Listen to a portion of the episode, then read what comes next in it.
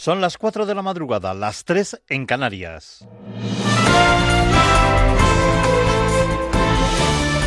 Noticias en Onda Cero. Hola, muy buenas noches. La última hora que nos llega del tiroteo en las oficinas municipales de Virginia, en Estados Unidos, señalan que al menos hay 12 muertos, entre ellos el atacante y además seis heridos. El jefe de la policía, James Cervera, ha asegurado que el presunto autor de los disparos, que trabajaba en el lugar, fue abatido. Ha añadido también que el sospechoso, de quien aseguró que era un empleado desde hace mucho tiempo del lugar y cuya identidad aún no se ha revelado, entró al edificio poco después de las 4 de la tarde, hora local, y empezó a disparar indiscriminadamente. El atacante ha fallecido después de enfrentarse a dos agentes que entraron en el lugar. En este momento puedo decirles que tenemos varias víctimas y múltiples muertes. Tenemos 11 víctimas fallecidas. Tuvimos otras seis heridas que fueron transportadas a hospitales de la zona. El que disparó al sospechoso es un oficial de policía de Virginia Beach que fue salvado por su chaleco. En nuestro país, casi 5.000 efectivos de las fuerzas y cuerpos de seguridad del Estado están desplegados por Madrid ante el evento futbolístico europeo más relevante del año, concretamente la final de la Champions, que esta noche disputan en el Estadio Wanda Metropolitano el Tottenham y el Liverpool. Como asegura María Fernández, portavoz de la Policía Nacional, es el mayor dispositivo policial de la historia. Sí, es el, mayor dispositivo hasta la fecha. En este caso concurren eh, dos circunstancias. Por una parte, eh, el nivel de, alerta antiterrorista en el que nos encontramos, en el nivel 4, junto con que es un partido eh, de referente mundial y de importancia a nivel internacional. En la página política, este sábado Pedro Sánchez cumple su primer aniversario como presidente del gobierno tras ganar la moción de censura. Un año después, el Partido Socialista negocia una investidura donde Unidas Podemos se ofrece como socio. Este viernes, Pablo Iglesias ha contado sus planes en materia económica a la élite de los empresarios catalanes. Conscientes del peso que nos han dado los ciudadanos, que es un peso modesto, pero pensamos que un peso suficiente para contribuir a empujar cambios necesarios en España. No se trata de pedir sillones, sino de comprometerse con la necesidad de las reformas, empujar desde dentro del Gobierno de España. Desde el Consejo de Ministros, Isabel Celá sigue dando largas y rebaja la participación de Pablo Iglesias a la categoría de acompañante. El Gobierno siempre ha dicho que va a mantener eh, conversación y se abre a todas las fuerzas políticas del hemiciclo. Si bien también ha dicho que Unidas Podemos es acompañante preferente. Y en esa línea vamos a seguir. Y en Israel, primeras encuestas tras la convocatoria de elecciones, después de que no fuera posible formar una coalición de gobierno. Los sondeos vaticinan una nueva victoria de Netanyahu. Corresponsal Hanna Beris. En Israel comienzan a publicarse los primeros sondeos de cara a las elecciones del 17 de septiembre y en todos el partido Likud de Netanyahu es el favorito. Pero eso no necesariamente significa que el cuadro para formar coalición le resulte más fácil que el actual, en el que, como es sabido, no pudo armar gobierno. Su principal opositor, el ex ministro Víctor Lieberman, gana fuerza y podría complicarle las cosas. Pero faltan aún más de tres meses para las elecciones y eso en Israel es una eternidad.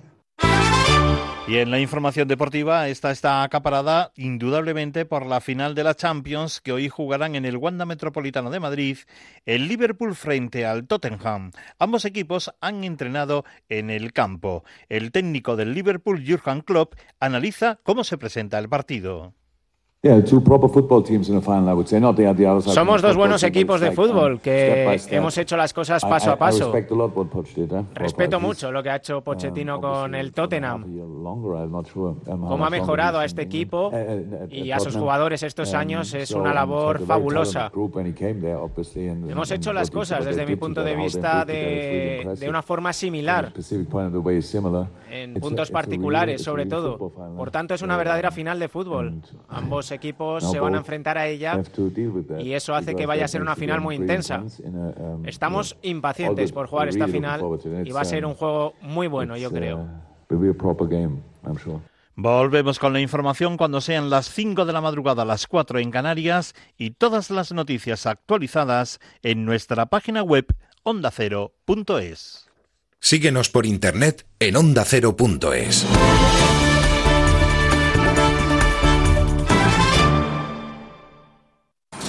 En una obra hay veces que cuando dicen mañana lo tiene, en realidad quieren decir con suerte el mes que viene. Pero si tú eres de los que dicen mañana lo tiene y quieres decir mañana lo tiene, entonces necesitas una Proace. Porque cuando en Toyota te decimos que esta es una furgoneta fiable, sabes que queremos decir que es fiable. Proace. Toda la confianza de Toyota en una furgoneta. Más información, más participación, más contenido. Hay más de una razón para que prefieras Onda Cero.es. En Onda Cero.es tienes la radio en directo, la actualidad y las noticias al momento. Y por supuesto, lo mejor y más destacado de cada programa, para que puedas escucharlo donde y cuando quieras. Onda Cero.es.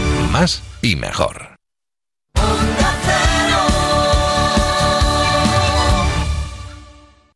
En Onda Cero, quédate con lo mejor. Rocío Santos. Esta música es de misterio y por eso no voy a revelar quién es nuestra invitada, aunque es Pilar Cernuda, a la que usted pues seguramente conoce.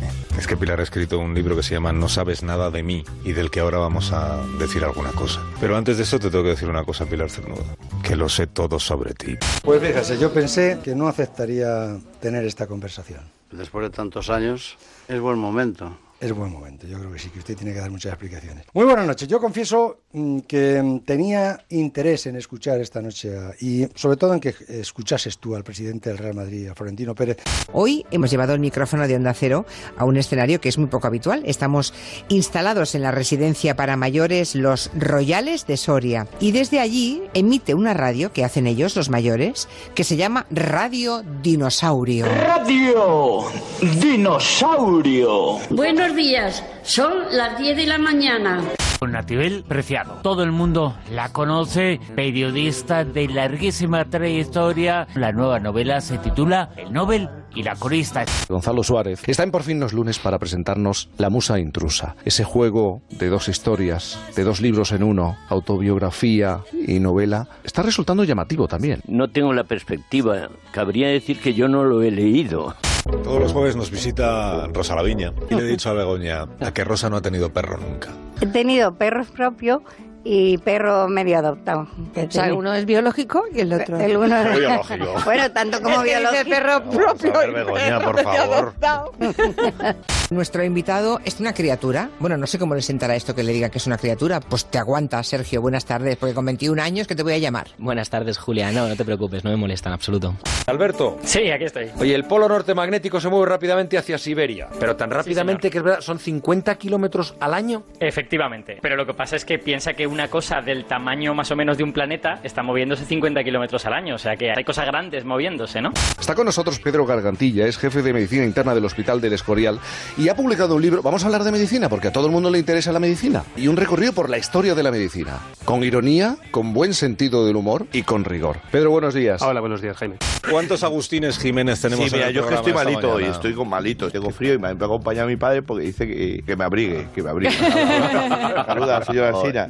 Hola, buenos días. Buenos días. Pero que no, no se cuida. Yo quisiera, de verdad, que me hiciera un poco de caso.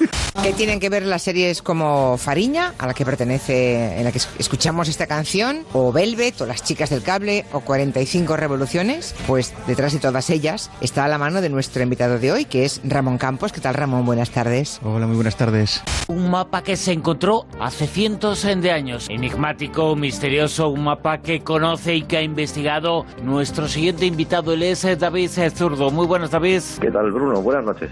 A mí me calla la boca muy rápido. Oye, tu hijo es un poco infierno. ¿Tú tienes hijos? No, pues cuando seas padre. Pues, es que entonces no puedo hablar de nada, porque no he sido presidente del gobierno, no he sido, no puedo hablar de nada.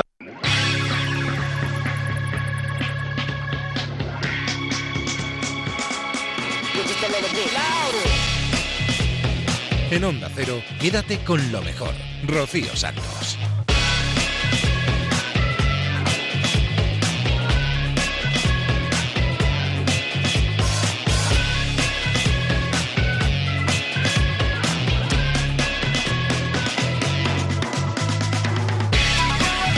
Muy buenas noches, ¿cómo estáis? Bienvenidos a Quédate con lo mejor. Este es el programa resumen de Onda Cero.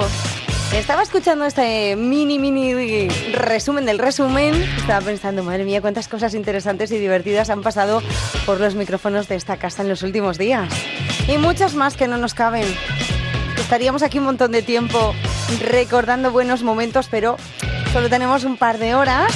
Así que hemos decidido recoger algunos de esos fragmentos y volver a escucharlos porque merecen la pena. Nos vamos a ir hasta por fin no es lunes, Julia en la onda, más de uno, la rosa de los vientos, el transistor. Sí, recogeremos algunas de las palabras del presidente del Real Madrid, de Florentino Pérez. Este es un programa en el que vamos a estar un par de horas repasando buenos momentos, aquellas cosas que a lo mejor no te ha dado tiempo a escuchar o que te las perdiste. Pues aquí las tienes, te las vamos a volver a poner. Y también te invitamos a que visites ondacero.es, que ahí es donde están todas las entrevistas al completo. Ahí están todos los reportajes y además nosotros vamos a acompañar toda esta información con un poco de música, así que si te apetece quédate que lo vamos a pasar fenomenal. Vamos a empezar yéndonos a la brújula de la ciencia con Alberto Aparici, que nos va a explicar qué es eso del cambio del campo magnético.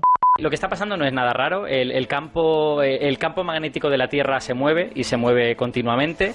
De hecho, eh, se cambia desde que lo empezamos a conocer, ¿no? Lo que pasa es que desde la década de los 90, pues resulta que está cambiando mucho más rápido de lo normal. Eh, a veces cuando pensamos en el campo magnético, pensamos de una manera un poco inocente, pues que siempre va a señalar al norte, ¿no? Y que siempre está igual. Pero la verdad es que el campo magnético solo señala aproximadamente al norte, ¿no? El, el norte geográfico está donde está, está en medio del océano Ártico y ese sí que se mueve poco se mueve algunos metros al año, pero se mueve muy poquito, y el polo norte magnético está un poco más al sur, ¿vale? Y se mueve bastante más. Cuando, cuando se midió por primera vez el campo magnético de la Tierra con precisión, en el siglo XIX, se vio que estaba sobre el norte de Canadá, pero se ha estado moviendo hacia Siberia desde entonces, los últimos 150 años, a este ritmo que tú dices de 15, 20 kilómetros al año. Lo que pasa es que desde el año 95 se mueve a 50, que es más del doble, ¿no? ¿Y por qué pasa esto? ¿Tiene algo que ver con la acción humana, el cambio climático? ¿No tiene absolutamente nada que ver? ¿De qué va la cosa? Eh, en principio no entendemos del todo por qué está ocurriendo, ah, pero no debería tener nada que ver con la acción humana, ¿vale? Porque la, la, acción humana se circunscribe a la superficie de la Tierra y la mayor parte del campo magnético se crea en el interior de la Tierra, se crea cerca del núcleo. Hay una pequeñita parte del campo magnético que viene del océano, que viene de la atmósfera, pero es muy muy pequeña en comparación. Entonces, lo que está sucediendo realmente es que el núcleo de nuestro planeta está formado básicamente por hierro, por materiales pesados. Cuando la Tierra estaba líquida, los materiales más pesados cayeron al núcleo, ¿no? Y eh, cuando esos materiales, que muy a menudo son magnéticos, el hierro es altamente magnético, se mueve o se reordena, pues va creando el campo magnético, ¿no? Y si masas de hierro grandes se mueven a otro sitio donde no estaban, dentro del núcleo, pues el campo magnético cambia. Lo que pasa es que observar el núcleo de la Tierra es muy muy complicado, porque solo podemos llegar mediante ondas sísmicas y algunas zonas ni siquiera con eso. Así que con precisión no sabemos qué es lo que está ocurriendo, pero todas las sospechas nos indican que lo que está sucediendo es que hay una gran masa de hierro que está reposicionándose en el núcleo, ¿no? Posiblemente lo que está pasando es que hay una masa de hierro que está moviéndose desde debajo de Canadá hasta cerca de Siberia, ¿no? Y por eso está cambiando de esa manera el campo magnético. Pero hay que tener claro que es un fenómeno natural y que, es normal que suceda y, en principio no tiene que ver con las cosas que nosotros hacemos. Bueno, la noticia hoy es que la Agencia Espacial Europea ha confirmado algo que publicó la revista Nature, me parece que allá por, enero.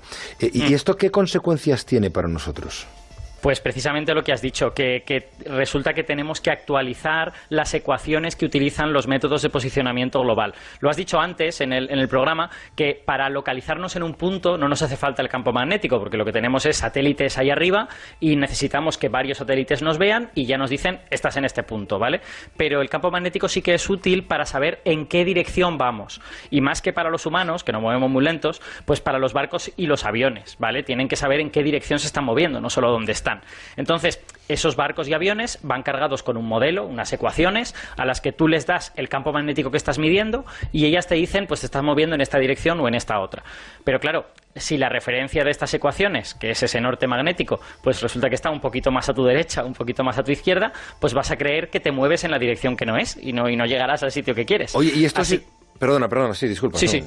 No, nada, que simplemente entonces lo que ha habido que hacer es actualizar esas ecuaciones para que ahora hagan referencia a donde de verdad está el Polo Norte, porque estaban igual desde 2015 y hasta 2020 no estaba previsto cambiarlas, se han cambiado un año antes. Ya, pero esto, esto no afecta al GPS porque eh, las construcciones de, de, de los mapas, de los movimientos de GPS y tal se hacen a través de satélites, ¿no? Eso es, efectivamente. Digamos que cuando eh, pensamos en GPS y pensamos en dónde estamos, a esa parte no le afecta, mm. pero sí le afecta a cómo nos movemos, a en qué está, cuando vemos el móvil, esto que aparece como una especie de rayito azul que te dice hacia dónde estás mirando, pues eso sí que está usando el campo magnético. Ya. Bueno, ¿y a más largo plazo esto cómo nos va a afectar? ¿O no, tampoco? Bueno, eh, eh, realmente de ahí todavía sabemos menos, pero es muy interesante porque esta plasticidad que, te digo que tiene el campo magnético de la Tierra, se sabe que en épocas anteriores, hace miles de años, eh, los polos norte y sur se intercambiaron, ¿vale? Hubo lo que se llama una inversión magnética y el polo sur pasó a estar en el Ártico y el polo norte en la Antártida, ¿no? Bueno, eh, cuando esto sucede, sabemos, porque hemos podido observar cómo estaba el campo magnético entonces, porque se queda como congelado en la lava cuando hay una erupción volcánica y la lava está líquida, se ordena con el campo magnético y ya cuando se petrifica tienes ahí una especie de foto del campo magnético. ¿no?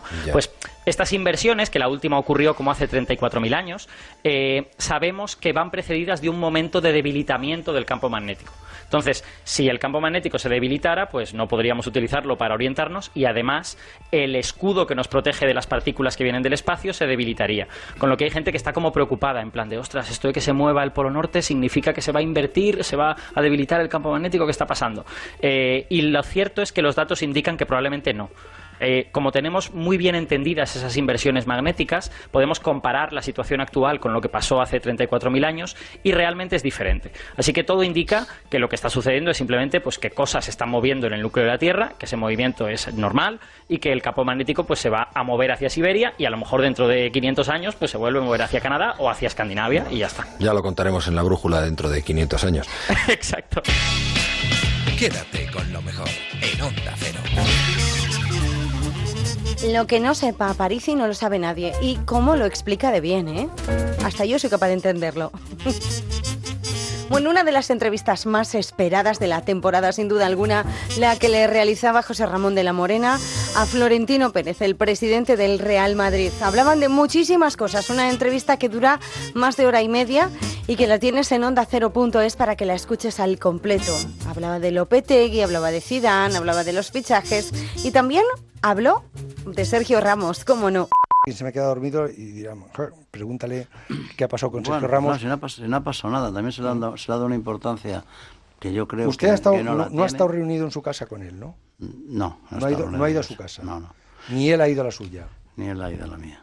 No sé. Él, me imagino que se ha presentado y le ha dicho que... No, no, que... reunieron en mi oficina. Me pidieron verme y simplemente me dijeron pues que había una oferta muy buena de, de, de un, club chino, que me parece muy bien, pero que, que no, no podían pagar transfer porque ya saben que allí no se pueden pagar transfer porque es muy complicado pagar en, que en, China no pueden pagar transfer porque es gratis. No, porque hay, no, hay, hay unas normas en donde lo que tú pagas de, de transfer tienes que pagar una misma cantidad a la federación.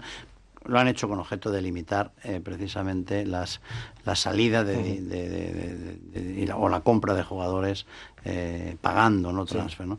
Y nada más, y bueno, pues... pues así, claro, Trump se pilla esos cabreros que se pilla con los chinos. Si quieren hacer todo así, comprando sin pagar... Y no fue más que eso, que fue una conversación que tampoco tiene, que tampoco tiene más interés. Y, eh, ¿Y usted qué le dijo? Bueno, pues, pues en principio, pues, ¿qué, ¿qué, le voy a decir? Pues, pues que, que, que, eso no podía ser, pero en cualquier caso, pues oye, ya hablaríamos con el cruchino, a ver qué cruchino es, pues para, digamos, también para darle satisfacción a él, pero vamos, es imposible que el Real Madrid pueda dejar a su capitán ¿eh? del cual estamos muy orgullosos, que se vaya gratis, porque además es un precedente terrible para los siguientes y para los demás. Pero vamos, fue, y no se habló más que de eso, solo se habló de eso, o sea que fue una, una, una, una reunión cordial, y que no y que yo no le daría más importancia. Me lo matiza un poco. Estábamos eh, en el momento en que cesan a Lopetegui, ponen a Solari Solari aparta de las alineaciones a Isco y a, Marcelo, que evidentemente estaban muy mal los dos. Usted no le sugiere nada a Solari, nunca se mete ahí. cuando entra Solari no le dice, ¿ha visto cómo está Marcelo? ¿Ha visto? Nunca. No, no, no, él hace lo que cree que es mejor, pero es que también yo le tengo que hacer la verdad, es que estaban mal todos. Hay que decir la verdad. Bueno, pero fundamentalmente eh, a, uno, se le notaba más que a, otros. Pues a uno seguro que se le notaba más que a otros. A Marcelo se le notaba más que a Carvajal. No sería yo capaz, digamos, por, por nombrar aquí eh, a Benzema como que se salía de lo normal, y, luego no había jugado mundial, no jugaba con ninguna selección, solamente jugaba con el Madrid.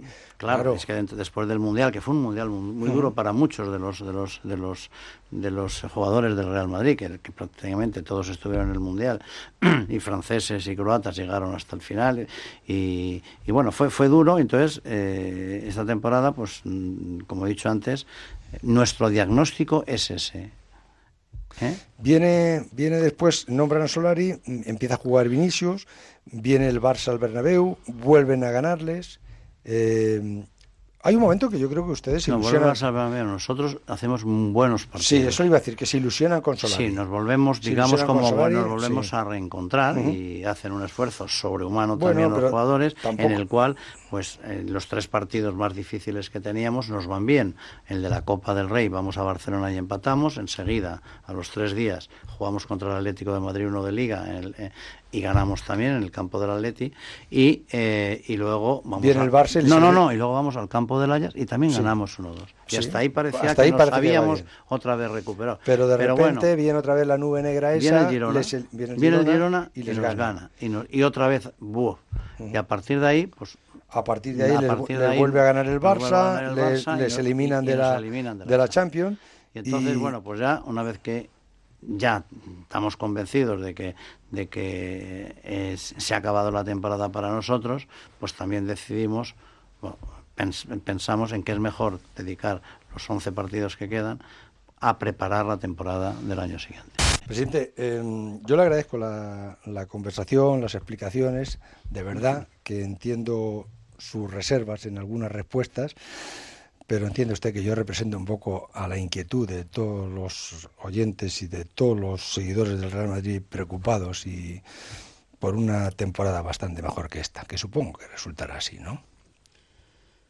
Sí, pero vamos a ver. Le decir una cosa, no caigamos, no nos hagamos trampas en el solitario. Este, este equipo en los últimos 10 años ha ganado 17 títulos, José Ramón que haya un año de descanso. Todavía somos campeones de Europa. Me parece que cuando el sábado llegue habrán pasado 1.100 días siendo campeones de Europa. Y, eso me gusta a mí, digamos, que la gente no lo olvide y lo han hecho esta, estos jugadores tan espectaculares. Que tenga un buen día mañana. ¿eh? Muchas gracias, igualmente. En una obra hay veces que cuando dicen mañana lo tiene, en realidad quieren decir con suerte el mes que viene. Pero si tú eres de los que dicen mañana lo tiene y quieres decir mañana lo tiene, entonces necesitas una Proace. Porque cuando en Toyota te decimos que esta es una furgoneta fiable, sabes que queremos decir que es fiable. Proace. Toda la confianza de Toyota en una furgoneta.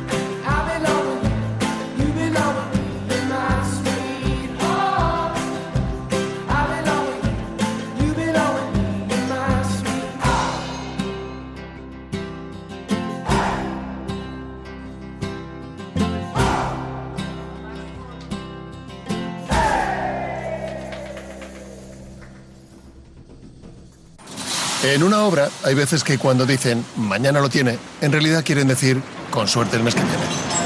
Pero si tú eres de los que dicen mañana lo tiene y quieres decir mañana lo tiene, entonces necesitas una Proace. Porque cuando en Toyota te decimos que esta es una furgoneta fiable, sabes que queremos decir que es fiable. Proace.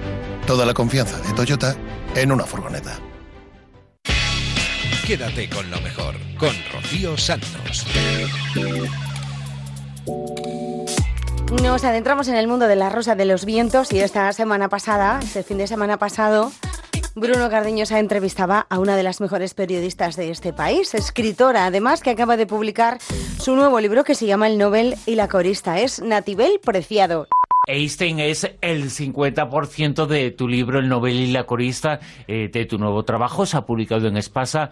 Albert Einstein es una persona que nadie va a discutir que es uno de los grandes científicos, sino el gran científico de todos los tiempos, pero como persona fallaba un poquito, ¿no? Bueno, yo siempre digo que me quedo con la aportación de Einstein a la historia, que es importantísima, pero que no me gustaría que fuera ni, ni mi marido, ni mi padre, ni mi tío, ni nadie cercano. No me gustaría compartir algo de la vida con él, porque en ese aspecto no se comportó muy bien con la gente que le rodeaba.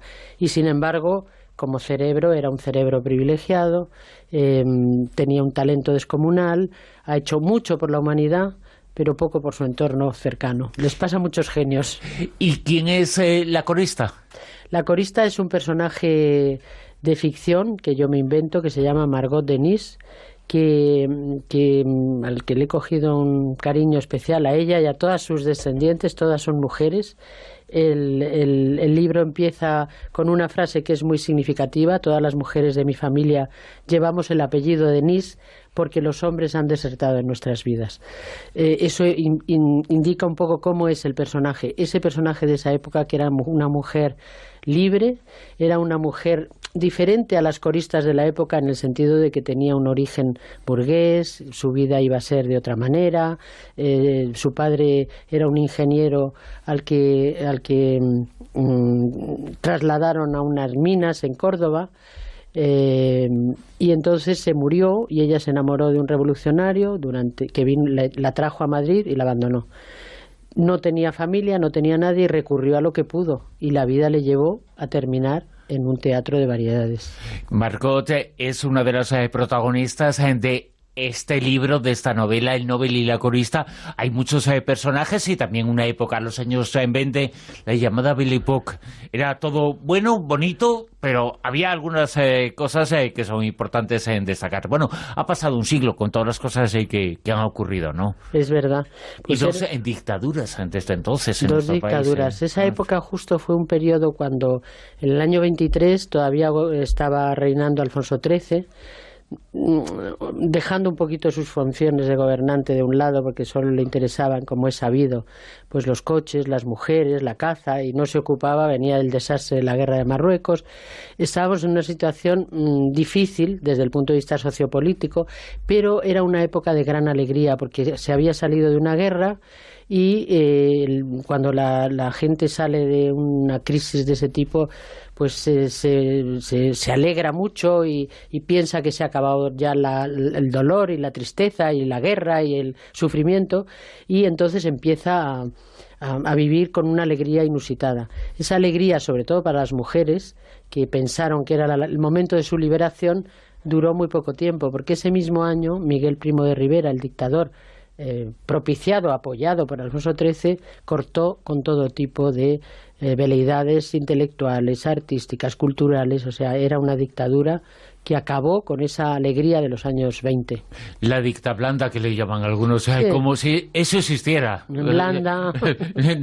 las, dictas son, duras y violentas siempre, ¿no? Son duras siempre. Lo que pasa que sí, hay grados, como en todo. Claro, evidentemente. Pero claro, pero claro salimos de la dictadura, España salió de la dictadura hubo un momento de república donde otra vez, digo desde el punto de vista social, ¿eh? no me meto en política, se volvió a respirar un poco y dijeron, ay, vamos a recuperar la educación, la libertad cultural, las, había gran efervescencia científica y cultural. y llegó la guerra civil, ganó Franco y tuvimos 40 largos años de dictadura eh, donde cuento a través de las descendientes de Margot Denis cómo fueron aquellos años para ellas. Y, la verdad es que durante ese periodo España se alejó del mundo que le rodeaba, ¿no? Yo recuerdo que en el colegio me decían los profesores de literatura, el autor de un libro es omnisciente. Yo no entendía absolutamente nada. Era como un dios, eh, era capaz de hacer eh, lo que sea con sus autores eh, y con sus protagonistas en los libros. Y leyendo tu libro uno se da cuenta qué significa eso, ¿no? Porque Margot Denis habla con su nieta en el tiempo actual, ¿no? Exacto, sí. Claro, eso le pasa a cualquier tipo de creador. No hablo de un creador intelectual. Desde luego un director de cine, ese sí que es Dios, que maneja personajes reales y da órdenes que todos cumplen de una manera ciega. Mm, un escritor con sus personajes hace lo que quiere también. eso es una potestad muy divertida, ¿no? Te desahogas mucho, tienes pequeñas venganzas, pequeñas satisfacciones, es muy divertido. Pero cualquier tipo de creación implica eso, el que el jardinero que, se inventa em, nuevas, eh, nuevas plantas o que busca, no sé, casi todos los creadores, el que el panadero que inventa un nuevo, vamos, que crea con la masa nuevos tipos de pan. Entonces es divertido este tipo de, de potestad del creador, sea cual sea la entidad del creador. Rocío Santos, quédate con lo mejor. Y también en La Rosa de los Vientos nos hemos hecho eco de uno de los reportajes que vienen en la revista Año Cero acerca de una civilización desaparecida y de un mapa imposible. Y qué mejor que su autor para explicárnoslo, es David Zurdo. El mapa tiene eh, en su conocimiento lo que se encontró eh, sobre el mapa unos cuantos eh, cientos de años, quiere decir que es muy antiguo, pero es que nos presentaba cómo podía haber sido el planeta Tierra hace unos cuantos eh, miles de años, porque la Antártida en ese mapa no tiene hielo. claro, es que aquí hay varias cosas que decir previas. El mapa es de 1531, está totalmente autentificado, es decir, aquí no hay dudas de que el mapa sea o no real de una época, no es como el de Vinlandia, famoso mapa de Vinlandia que está en entredicho y muestra, sobre todo lo más importante, lo más interesante que muestra es el continente antártico, la Antártida. La Antártida, desde antiguo, se venía llamando aquello de la Terra Australis Incógnita, que era una, vamos a decir, medio invención, o se creía que era una medio invención griega, y se representaba en los mapas como algo amorfo, que no tenía ninguna, digamos, característica eh, relacionada con la realidad de ese, de ese lugar, ¿no? de, ese, de este continente que tenemos en el Polo Sur. Bueno, el mapa de Once Finé de 1531 que se supone que en aquel momento no había sido ni siquiera avistada la Antártida, por, por lo menos por los europeos, eh, es posterior, se, supone que los primeros que la avistan es el siglo siguiente, bueno, pues resulta que tiene una forma, aunque con unos deformaciones de escala enormes, tiene una forma muy similar a la Antártida. Pero claro, esto solo es una parte, porque ya el hecho de que tuviera una forma similar a la verdadera Antártida ya es algo que teóricamente es imposible. Pero es que además, estudiando el mapa, y comparando, reduciendo ciertos eh, elementos que tiene, ya digo, deformes, ¿no? Es una proyección mm, un tanto artística, no es completamente matemática, llevándolo a los mapas actuales, lo, sorprendente no es que se parezca a la Antártida, es que se parece a la Antártida sin hielos, y eso no ocurre desde hace miles de años, por lo menos. Eso quiere decir que quien hizo el mapa tuvo acceso, obvio, de alguna forma, como era la Antártida entonces, hace miles de años. Y ahí radica el misterio y el enigma de este mapa. ¿Quién tenía conocimiento sobre cómo era la Antártida? Pues eh, posiblemente antes eh, de la glaciación, de la última glaciación. Bueno, desde luego, o sea, es que aquí es la, cosa curiosa. En esa época, los, cartógrafos solían utilizar colecciones de mapas de diversa procedencia.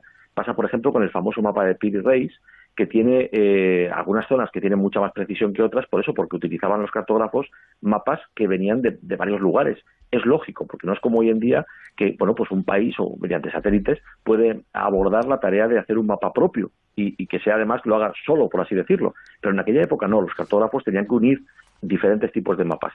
La cuestión es que, eh, que llegasen a Oronce Fine en este caso y seguramente a otros cartógrafos de la época este tipo de mapas antiguos, bueno, pues es un misterio, por supuesto, pero es que el misterio se redobla cuando estudiando el mapa se ve que falta una parte muy curiosa que es la península antártica. La península antártica es la parte eh, más moderna, digamos, que, que ha emergido con, con, el continente antártico, que a diferencia del Polo Norte, sí tiene un continente de tierra, para entendernos, bajo el hielo. No es como el Polo Norte, que es una masa de hielo que flota.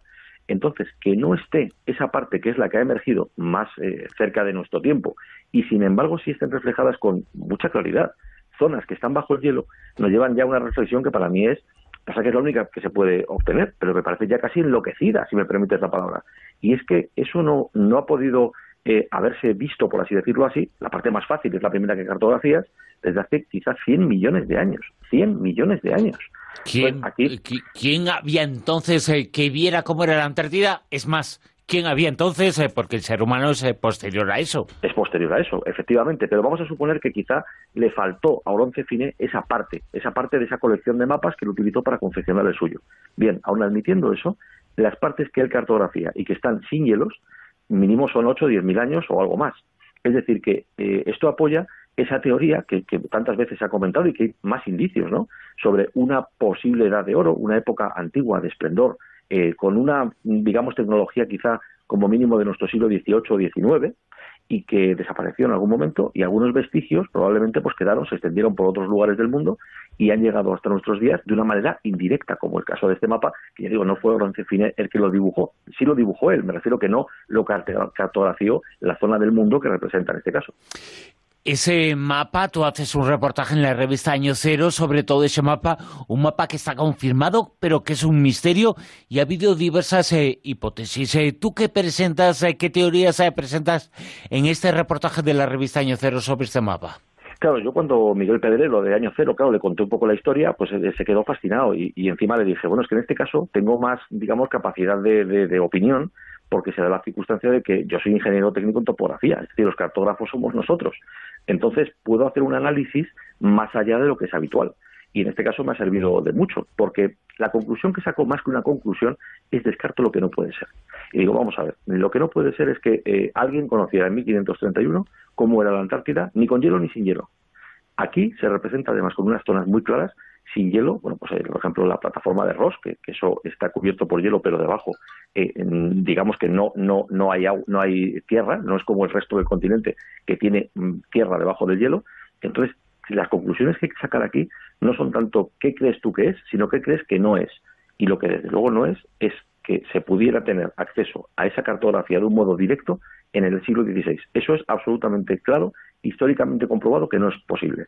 Con lo cual tenemos que recurrir a la única opción que nos queda, que es unos mapas dibujados tiempo antes, miles de años antes, y que de algún modo han llegado a nuestros días. No se me ocurre otra opción. Quien quiera averiguar a dónde llevó ese misterio, bueno, que acude a ese reportaje. Muchas gracias. Muchas gracias, Bruno. Un abrazo. En Onda Pero, quédate con lo mejor. Rocío Santos.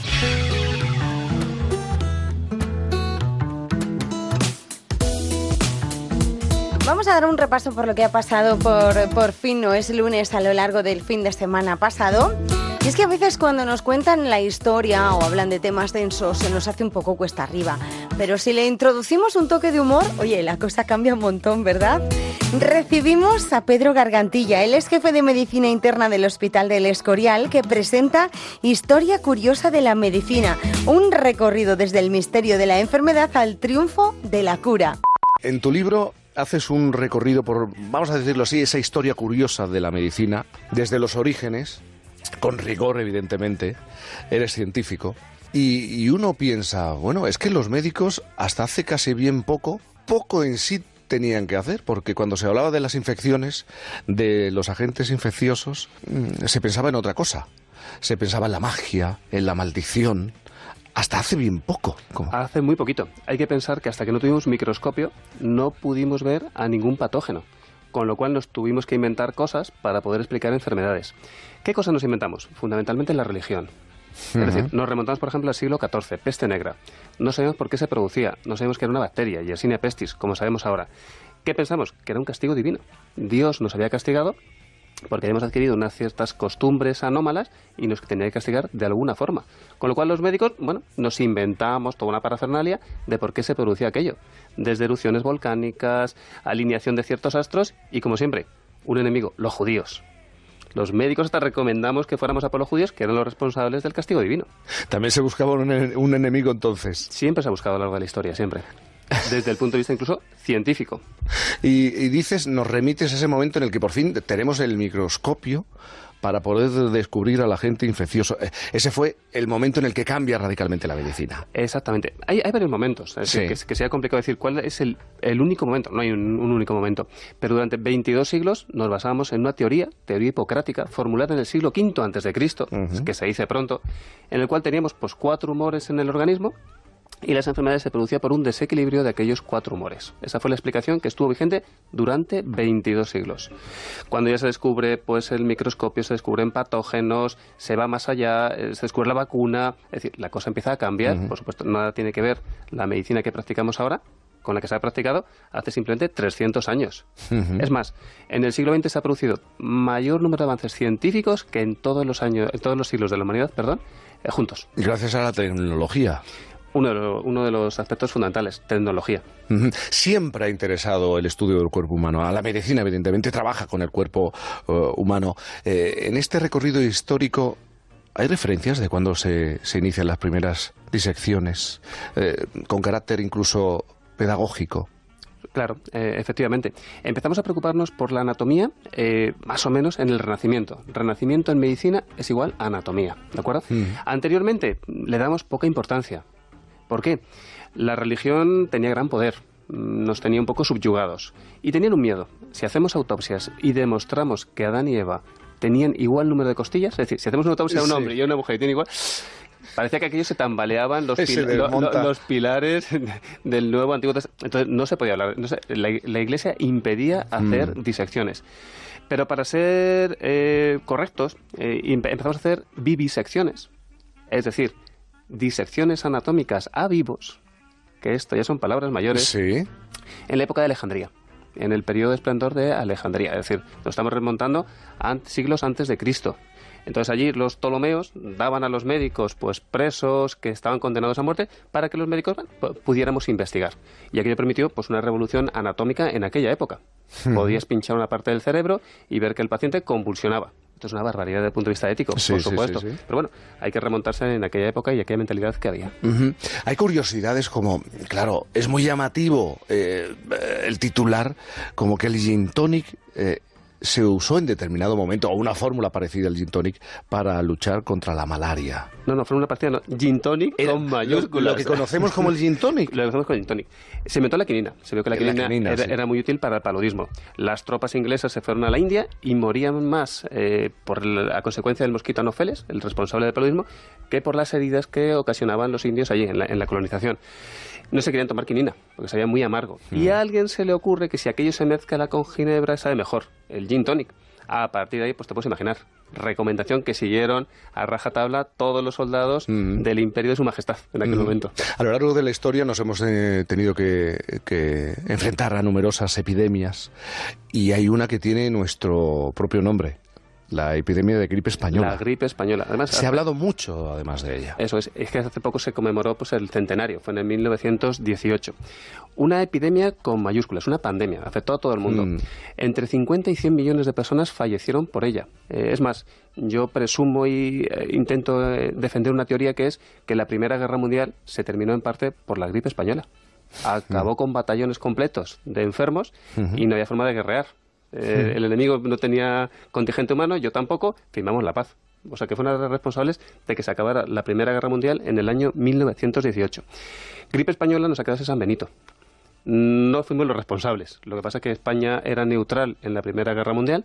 No teníamos otra cosa de qué hablar, más que ha habido un muerto por gripe Hmm. en Burgos, otro en Salamanca, y los países que estaban en, en la Primera Guerra Mundial no querían desmoralizar a las tropas, hablando de muertos por la gripe. Con lo cual, había un Hmm. silencio absoluto y esto dio a entender a todos los países que los responsables éramos nosotros cuando el paciente cero, el inicio, era un Hmm. norteamericano. Pues muchísimas gracias, Pedro Gargantilla, por estar esta mañana aquí con nosotros en A vosotros. Gracias, buenos días. Buenos días.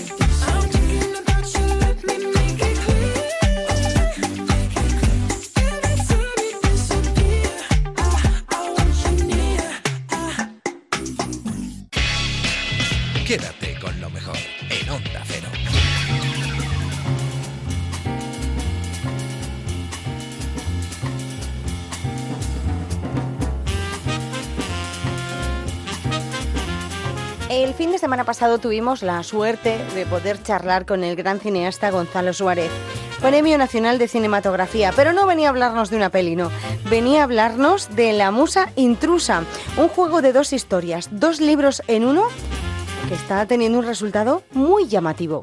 En la segunda parte de este libro eh, hay un diálogo con el jardinero, sepulturero maravilloso, y se termina con hasta la muerte de un pajarito está predestinada. Y en el libro hay un constante paseo por y referencia a, a la muerte, a las personas que se han ido, que ya no están. Eh, ¿Por qué? Bueno, es inevitable que cuanto más años acumulas, pues, la perspectiva empieza a ser un poco inquietante porque ves que cada vez tiran más cerca y a dar. Pero, por cierto, esta frase es textualmente de Hamlet. De la obra. Sí, es de la obra de Shakespeare. Y, y realmente sí, esto de que está escrito que hay un destino, yo más bien creo en el destino a posteriori. No soy fatalista, pero realmente por ignorancia. Y tampoco me gusta mucho aventurarme a, a asomarme al futuro. En el libro hay una historia, por cierto, de Doña Pepita, una bruja auténtica, Sí, sí. verdadera, Que acertaba, me, ¿eh? me asombró. No, no. Que acertaba. No, no, quise volverla a ver. Pero eh, cuento esta historia eh, que así como es de las que inevitablemente no, yo no he salido del asombro. No, creo que hay personas que tienen esa, esa facultad de quizá porque el tiempo no existe. Es verdad que el tiempo es un flash y, a veces pues incluso al parecer puedes ver el futuro. No es mi caso y además no me interesa nada ver el futuro. Prefiero inventármelo. Eh, Gonzalo Suárez estaba predestinado a ser escritor. Bueno, estaba predestinado por mi padre, y eh, de ahí sí que ha gravitado la figura de mi padre y gravita sobre mí, eh, porque él me, me enseñó a leer y a escribir eh, cuando le quitaron la cátedra porque era socialista y después de la guerra perdió, perdió la cátedra y tal. Y entonces tu- la fortuna relativa fue que en la posguerra se ocupó de, tuve el mejor de los profesores particulares, se ocupó de mí y de mi hermana, y además me, yo me, vamos, indagué en la, así al buen tuntún, en la, en la biblioteca de mi padre y, de ello me nutrí, o sea que realmente la literatura está en el, el inicio y, y siempre, nunca me he abandonado, siempre he estado haciendo libros, pero claro, el cine me ha seducido mucho por, por lo que tiene de acción y de poder proyectar fuera de ti o aparentemente conseguir que, que las cosas estuvieran fuera, manipular, es como un gran juguete. Pero al cine eh, eh, llegó con 33, 34 años. Sí, eh, efectivamente. Creo que, bueno, concretamente Ditirambo es del año 67. Había hecho un corto, hice un corto en el 66. Si echamos las cuentas, nacido en el 34, pues no, no yo no sé sumar ni restar. Pero, pero han pasado unos años, sí. Sí, que han pasado unos años. Eh, dice también, somos redomados farsantes. ¿A qué se refiere Gonzalo Suárez? ¿Hay al- algún contexto cuando digo eso o simplemente lo digo así de repente? Desde mi infancia mantengo una pertinaz desconfianza hacia determinados libros y películas que pretenden parecer de verdad. Ah, ahí está la clave, sí. Sí, es verdad. Es, ver- es verdad que me gusta la mentira que es de verdad. O sea, siempre me he preguntado esto que eh, un clásico, un, griego de turno, yo no sé quién era, si era Parménides o esto, preguntaba, ¿miente o no miente un hombre que dice que miente? Y, y eso me he preguntado siempre, pero sí sé que cuando alguien deliberadamente dice que miente, está diciendo la verdad, ¿no? Y yo, sin embargo, no miento. Es la paradoja. Quiero decir, por ejemplo, en la, por mi herencia de periodismo, siempre he respetado absolutamente, he contado lo que pasaba, lo he contado con, con mi, con mi estilo. Y aquí, por ejemplo, en la fase, en la fase en que cuento historias bio- autobiográficas, pues todas son, son de verdad, porque a veces me he encontrado que parecen de mentira, pero son absolutamente, me han pasado así y, y así las cuento. La Musa Intrusa, el libro de Gonzalo Suárez, que, que ha presentado hoy por fin no es lunes. Gonzalo, muchísimas gracias por estar esta mañana aquí. Pues muchas gracias y que la musa te acompañe, pero no esa, porque esa es, esa es inquietante. Gracias y buenos días. Quédate con lo mejor, con Rocío Santos. Qué maravilla de entrevista, qué grande es Gonzalo Suárez. Si quieres volver a escucharla, la tienes en ondacero.es. Ahí está al completo. Algo más de 20 minutos es lo que dura. Nosotros hemos puesto un pequeño fragmento de 5 minutillos. Vamos a despedir esta primera hora del programa poniéndole el toque de humor que, como siempre, nos trae Fernando Eiras. Con unas noticias y unos titulares que de dónde los sacará, digo yo. Abrimos la actualidad con una buena noticia para futuros bebés. La República presenta un proyecto de ley que busca restringir nombres raros para los recién nacidos. Es un diario peruano y es el Parlamento del Perú el que, el que lleva a cabo esta iniciativa para que los padres no reproduzcan nombres de marcas o nombres que atenten contra la autoestima de los menores. Ya hemos hablado aquí nosotros de algunos nombres de algunos países latinos, aquí también los hay finos y tal, pero hoy traigo más mandanga que demuestra que la medida del Parlamento peruano no es ninguna tontería. Dos nombres propios, dos, por llamarlos de alguna manera. Venga. Ahí va el primero. Disneylandia de Jesús Caraballo Grimotes. Que digo yo que apellidándose Grimotes tampoco hacía falta llamar más la atención, ¿no? Pero ahí está. Vamos con el segundo nombre. Sí, venga, vamos. Suzuki Harley Davidson Feliz Segura. Esto está en el registro. Esto está en el registro y, Y por en eso la última hoja de este guion te pongo, te traigo la célula de identidad que Lo demuestra. Sí. Que dos marcas de motos. Suzuki Harley Davidson. Ya. Dos Eh. marcas. Viene, aquí viene, aquí viene. Venga. Dos marcas de motos. Venga. Lo mismo le llamaron así porque chupaba mucho. Ahí está, el sistema Venga. de la semana. Ya no lo hemos quitado en medio. Venga. Así que nada. Bueno, y seguimos en esta simpática y divertida sección con un obituario. El mundo. Muere Niki Lauda a los 70 años, el tricampeón que regresó de las llamas. Pues regresó de las llamas porque sufrió uno de los accidentes más recordados de la Fórmula 1. Eh, fue en el 76 en el circuito de Nordschleife. Estoy yo- el alemán lo tengo como. Estoy en primero de alemán. Nordschleife. Y perdió el control, chocó, se vio envuelto en llamas, se le, se le desfiguró toda la cara. Eh, se quedó sin orejas casi. En fin, bueno, vean. Niki Lauda siempre, a pesar de esto, Niki Lauda siempre tuvo mucho sentido del humor. Por eso me gustaría homenajearle aquí con una anécdota que protagonizó él mismo. ¿Vale? 20 años más tarde del accidente, eh, Niki regresó a ese mismo circuito y unos curiosos que le vieron le preguntaron sonrientes: Anda, ¿qué hace usted por aquí? A lo que Niki Lauda respondió: Nada, buscando el resto de mi oreja. Como hay que tomárselo. El, el humor negro en Te lo sí digo mismo. como hay que tomárselo. Pues buen viaje, maestro, y buen viaje también, claro, para Eduard Punset, que también nos ha dejado. Que Eduard Punset, que a mí me ha valido inspiración para escribir todos los sketches que parodiaban redes que en el mundo son. O sea, desde que estuvo el programa. Ah, ¿son tuyos? No, ¿Son no, bueno, tuyos? son míos los míos, ¿sabes? Los míos son míos, porque estaba la televisión inundada de, Sí, de parodias de Punset. Así que nada, bueno, Eduard. Una cosa te digo, como divulgador científico que has sido, avisa si hay algo después de la muerte, macho. Un golpe es sí, y ningún golpe, pues claro, es no, ¿sabes? No pasa nada. Y pasamos a otra noticia de alimentación. Antena 3. Comer morcilla elaborada con tu propia sangre, la nueva tendencia que crece entre los veganos. Cuidado donde te metes. La nueva tendencia, no, dice. no, cuidado donde te metes. Ya sabes dónde me voy a meter. No. Porque lo que viene siendo una morcilla rellena No, con tu propia no, sangre no. es lo que tiene Nacho Vidal. No, no. Lo no, que pasa es que no, se llega. No vayas, no vayas. No vayas por Para- ahí. para comerse. Escúchame, no vayas por ahí. nada, bueno, yo creo que esto estamos delirando ya con el tema Sí. alimentario. Yo me voy a quitar la oreja. Hacerte morcillas con tu propia sangre. ¿Esto que es? ¿Es canibalismo? ¿Cómo podríamos definirlo? ¿Autocanibalismo? Es Si una me corto un dedo y me suena gilipollas. Esto es una tontería. Bueno, pues con esto eh, de los veganos, el problema ya pa- para algunos es saber qué y qué no se puede comer. Una ganadora americana del certamen de belleza Miss Teen USA, que era vegetariana, no, pues van y le preguntan, pero si usted es vegetariana, ¿por qué come pollo? A lo que la chica respondió, la diferencia es que el pollo es un ave y la vaca es un animal. Tú eres una pava, hija.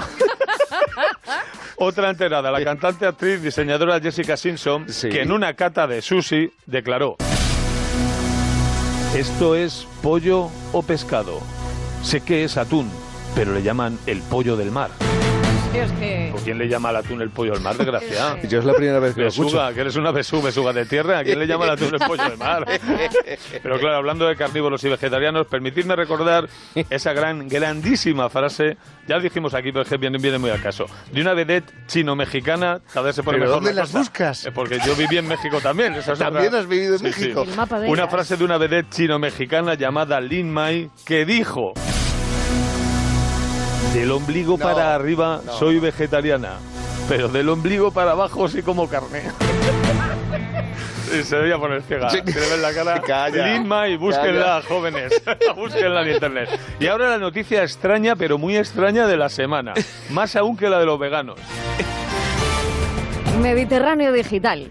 Nació mujer, se convirtió en hombre y ahora pide una paga porque se siente un extraterrestre. Te vienes arriba, ¿eh? Eh, Jared Nebula dice haber rechazado los géneros humanos y asegura ahora ser un ente extraterrestre. Y como se siente excluide, o como narices sea el lenguaje inclusivo para marcianos, pues pide una pensión.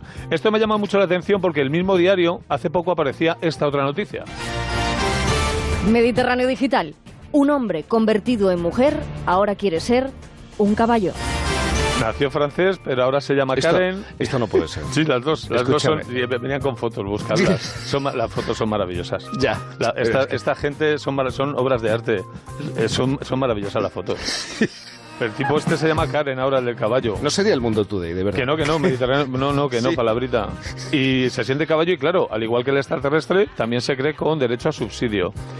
Mira, os voy a decir una cosa, tened mucha jeta, o como dijo en su momento otro transexual, que algún día se valorará como se merece, llamado Carmen de Mairena.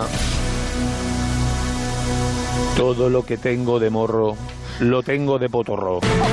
Y ahora es cuando Jaime me despide por haber dicho morro, ¿no? Sí, venga. Oye, ¿puedes una más? ¿Puedo una más? Venga. Pues entonces dejadme que Sí. un anuncio, que me, que me despido ya con Venga. una oferta de la red. Se acerca el verano, se acerca el calor y este producto de segunda mano es más necesario que nunca. Tomad nota. 200 euros. Frijolífico. Para meter el frijodedo y el frijopié. Venga, nos vamos ya, ¿no? Venga, nos vamos. En Onda Cero, quédate con lo mejor. Rocío Santos.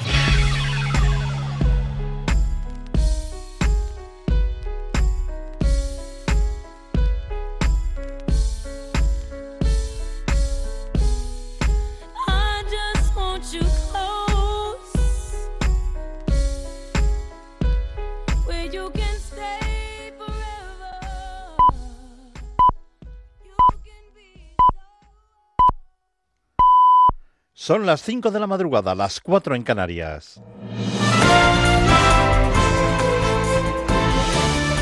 Noticias en Onda Cero. Hola, buenas noches. Tiroteo en un edificio municipal ubicado en Virginia, Estados Unidos, con al menos 12 víctimas mortales. Entre las víctimas, el presunto autor del tiroteo. Última hora, corresponsal Agustín Alcalá. Virginia Beach, en el estado de Virginia, se convirtió ayer en una nueva ciudad en la que la violencia de las armas dejó a sus vecinos atónitos, asombrados y entristecidos. This is the most devastating day in the history of Virginia Beach.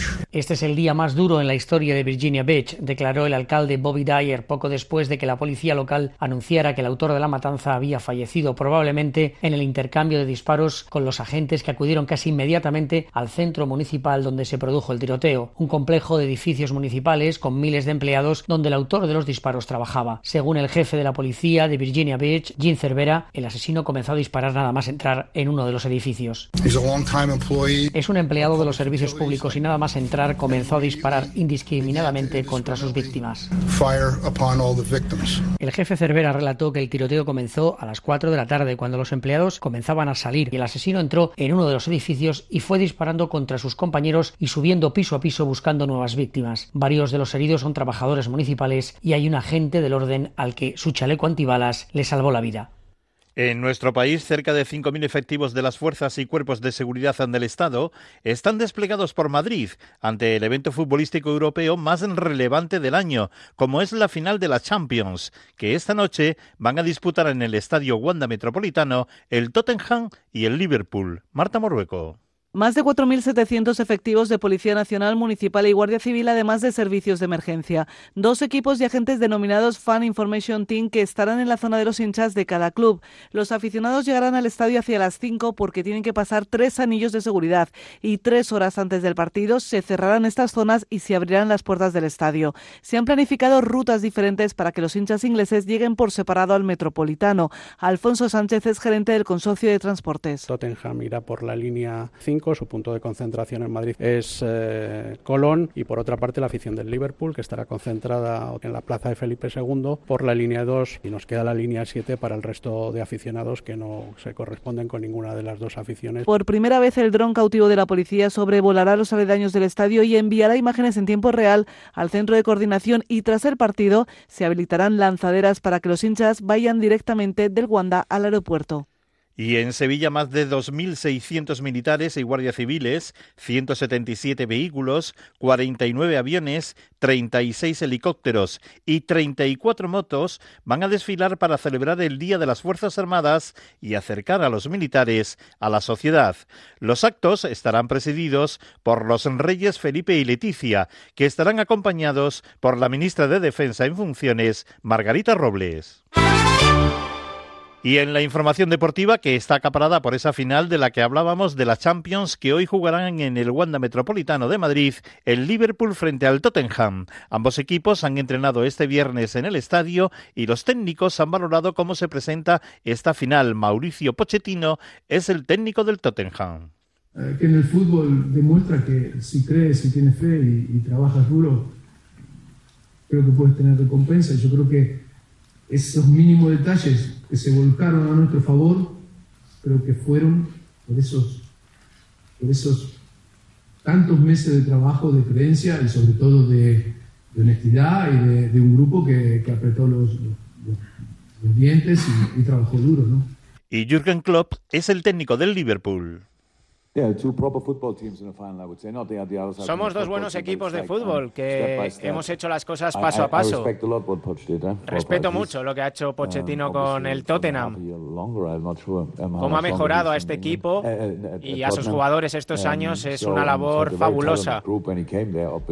Hemos hecho las cosas desde mi punto de vista de, de una forma similar, en puntos particulares sobre todo. Por tanto, es una verdadera final de fútbol. Ambos equipos se van a enfrentar a ella y eso hace que vaya a ser una final muy intensa. Estamos impacientes por jugar esta final y va a ser un juego muy bueno, yo creo. Volvemos con la información cuando sean las 6 de la mañana, las 5 de la madrugada en Canarias y todas las noticias actualizadas en nuestra página web ondacero.es. Síguenos por internet en ondacero.es.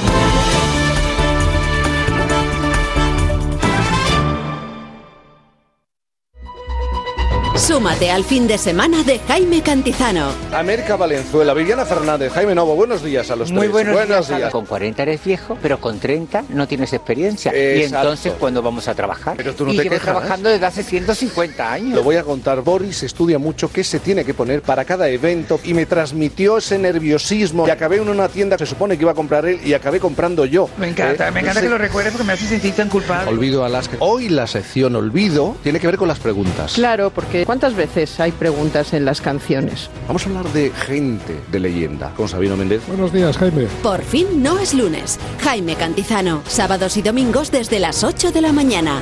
Te mereces esta radio. Onda Cero, tu radio.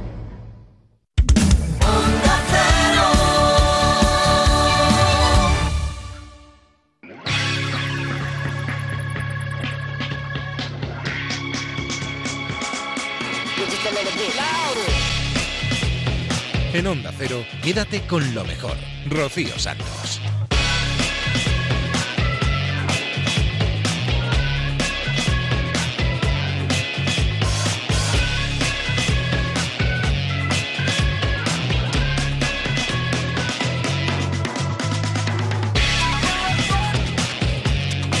Aquí regresamos de nuevo, después de las noticias de Onda Cero.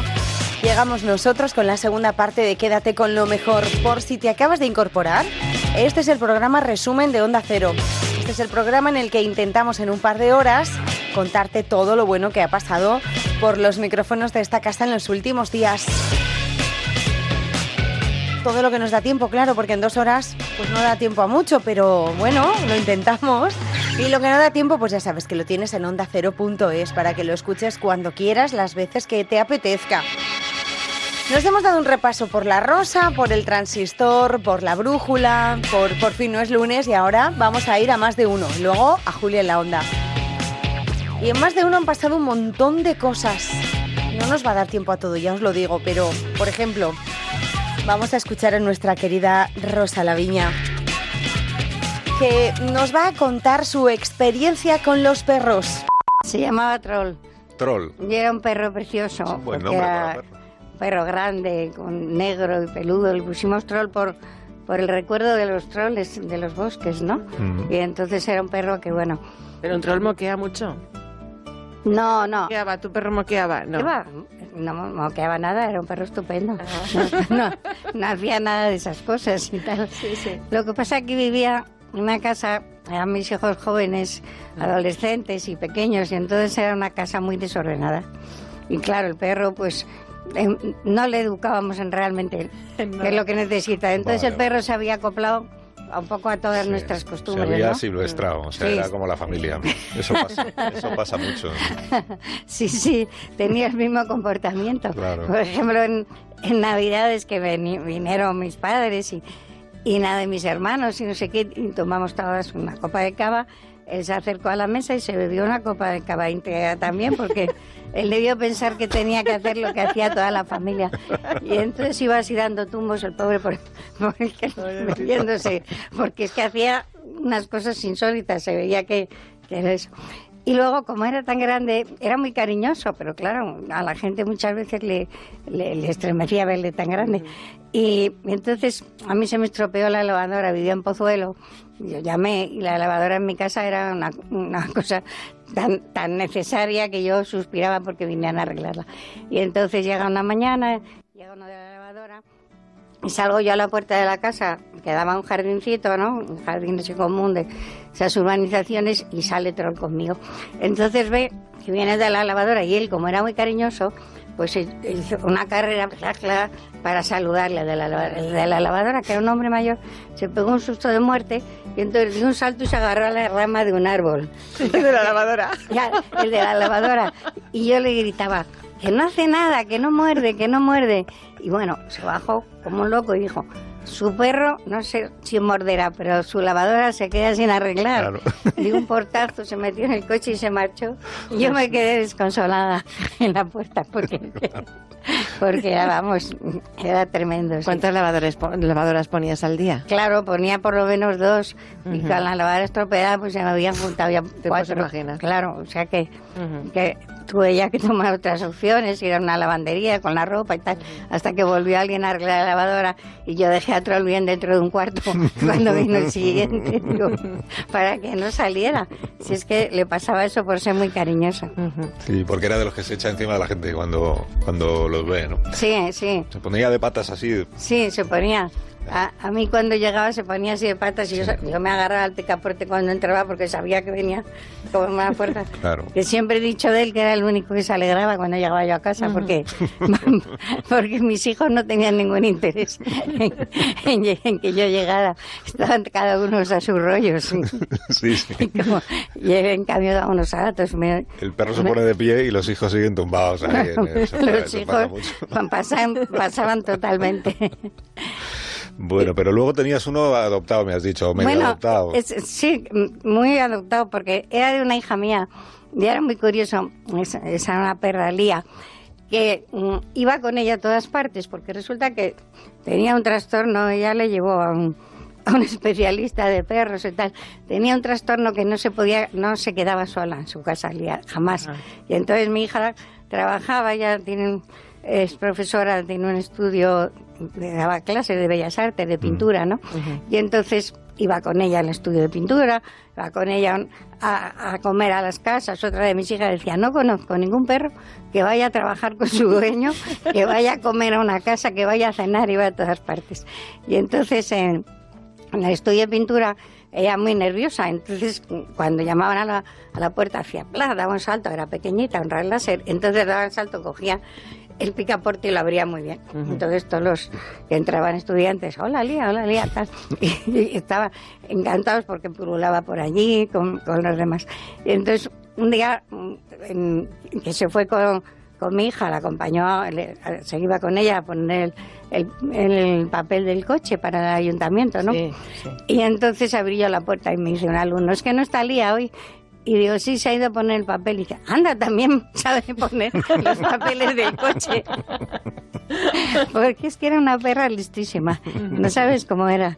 Era, era como estaba acostumbrada a vivir y al trabajo y a no sé Claro, dónde claro. tal. Y vaya, te digo, iba a un psicólogo porque se ponía nerviosísima con eso. Y, y, y toda la vida la hemos llevado a todas partes. Lo que pasa que no vivió muchos años y eso que era una perrita que estaba muy cuidada. Cuando venía a mi casa, no sé por qué tenía esa costumbre que se ponía en dos patas, así andando un un poquito, porque le reíamos mucho a la gracia, se ponía así. Entonces yo le ponía el cacharrito de comida. Le encantaba venir a mi casa porque en su casa tomaba la comida esa de pienso tan mala de los perros y yo le tenía siempre preparado lo que hubiera de comida en casa lo tomaba. Y entonces fíjate si era lista que mo- se ponía moviéndose de pie para que para que yo Para estuviera alegrarte, para, claro. para alegrarme la vida, sí. Rocío Santos, quédate con lo mejor.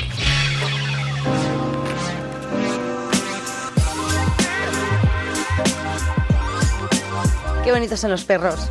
Y las abuelas. Las abuelas son preciosas todas. Nuestra colaboradora Pilar Cernuda ha sacado un libro nuevo. Ha venido a más de uno a presentarlo. Se llama No sabes nada de mí. Es un libro donde hace un repaso sobre las espías de nuestro país que han visto desde dentro la lucha contra el terrorismo. En el libro cuentas el caso de una mujer que está haciendo una labor de espionaje, Sí, entonces se sí. ha cambiado el aspecto físico, Sí. vamos, se ha peinado de otra Mm. manera, se ha pintado muchísimo, llega a una fiesta y comete el desliz imperdonable de saludar a un conocido. Y es el conocido el que le dice, perdóname, pero es que no sé quién eres, porque realmente no la reconoce, ¿no? Y ella dice, "Ay, va, esto no tenía que haberlo hecho. ¿no? Lo que pasa es que demuestra que es una, una, una buenísima profesional, porque si un buen amigo no la reconoce, quiere decir que había sabido muy bien cómo, cómo cambiar su fisonomía para ir a un sitio en el que no debía estar, pero tenía que estar para conseguir una información. Bueno, de todas las mujeres de las que habla Pilar Cernuda en este libro, que son unas cuantas y con, y con vidas e historias muy interesantes, yo solo conocía a una, que es la eh, señora Griffith. Aline Griffith, de la que yo creo que hemos hablado en el programa alguna vez, que fue esta mujer estadounidense que iba para modelo pero que es captada por los servicios de inteligencia cuando todavía no existía ni la CIA. ¿no? En, en aquel momento eh, viene a España y en España, a la vez que se casa con el conde de Romanones, o con el que iba a ser conde de Romanones entonces, empieza a desarrollar esa labor de conocer gente, de dar fiestas, de la personalidad y la historia de esta mujer es verdaderamente fascinante. Sí, además ella escribió en dos novelas. ¿no? Y yo tuve la fortuna de conocerla y era encantadora, era absolutamente encantadora. Eh, eh, pero era una información muy, eh, muy fácil en el sentido de que no corría ningún peligro. Lo que hacía era hacer lo que le gustaba, que era celebrar grandes fiestas. Ella tenía unos contactos internacionales, probablemente los mejores del mundo, y hacía fiestas en España, en Nueva York, en París, en cualquier sitio le invitaban y luego pasaba información a, a- primero era la Agencia Nacional de Seguridad y luego la CIA. Pero mm, no tenía el perfil de la espía clásica eh, que atraviesa situaciones de peligro, que tiene que demostrar previamente cuáles son sus, sus capacidades para, para asumir determinadas responsabilidades o determinada... eh, es, es decir, ser espía, por lo menos en España, eh, pertenecer al CNI es algo eh, que no lo consigue cualquiera. ¿no? Primero tienes que hacer unas pruebas de capacitación de tres días más o menos para demostrar eh, si sabes reaccionar a determinadas circunstancias o provocar determinadas circunstancias y luego si ya tienes el visto bueno es cuando haces ese curso enorme de ocho o nueve meses. ¿no? Terrible curso, ¿no? Dicen. Terrible curso. Una de las que lo hizo me dijo mal, eh, curso Maldito, maldito, curso maldito. Pero todas coincidían que era lo, lo peor que le había pasado. Lo que pasa que eh, durante mucho tiempo yo he entrevistado unas 40 mujeres y hombres aproximadamente del CNI. Es la primera vez que, que tuve- me costó, ¿eh? me costó que el general Sanz Roldán me viera que era eh, darme la autorización, porque lo que sí yo tenía muy claro es que si mm, motu propio alguien te, te- te decía soy el CNI, te puedo contar lo que tú quieras, desde luego no era un miembro del CNI, o lo había sido, o estaba echado o expulsado, o- vamos, que no era quien me interesaba. Y el general, en- yo se lo expliqué de esa manera, es poner en valor a mujeres que trabajan aquí y quienes sus familias saben que trabajan aquí. Y bueno, le costó convencer, y yo creo que entre la secretaria general y él, pues entendieron que efectivamente eh, merecían un homenaje, y es lo que intenté con este libro. No os podéis ni imaginar qué mujeres trabajan ahí. Y a qué nivel, qué cosas han hecho. eh, y siguen haciendo, pues desde la lucha antiterrorismo, contra el yihadismo, contra ETA, hasta las mafias, las mafias rusas. Yo creo que una de las expertas mundiales en mafia rusa es una, una chica que trabaja en el CNI, o cuestiones tecnológicas que yo no imaginaba que estuvieran allí. Luego han tenido cargos de muchísima responsabilidad. He hablado con hombres que estaban a sus órdenes, con hombres que eran sus jefes, Que con mira sus que costó, instructores. ¿eh? Al principio costó. Costó muchísimo, costó muchísimo. Bueno, las mujeres entraron en el, CSID, porque el CNI Ujú. antes se llamaba CSID, antes que en, la, que en el ejército, casi dos años antes, porque Manglano, el general Manglano, que entró como teniente coronel, ¿os acordáis? Eh, que era eh, fue el rey quien eligió después del golpe del, de- del 23F, eh, se encontró con que allí no había mujeres, eh, algún, servicio auxiliar como secretario así, dijo, aquí tiene que haber mujeres. Y aún no había en el ejército, y las primeras mujeres que entraron en un, lugar de milicia fueron las mujeres del CSID, y además todos los que habían allí eran militares, o bien militares de los ejércitos o la Guardia Civil, y que no todos lo recibieron bien, ¿eh? Claro, porque, No no, todos porque no eran sus superiores jerárquicos en- en, el Efectivamente. ejército, porque ellas no estaban en el ejército. Ni estaban activos a trabajar con mujeres, excepto en instituciones militares que eran pues secretarias normalmente. ¿no? Gracias, Pilar, y gracias por la lata de Coca-Cola que me has traído, que ya sé ahora que es una herramienta que Sí, para que utilizas. estuviera fresquita. ¿eh? En Onda Cero, quédate con lo mejor. Rocío Santos. En Estados Unidos siguen pasando cosas. Nuestro corresponsal Guillermo Fesser nos las cuenta cada semana.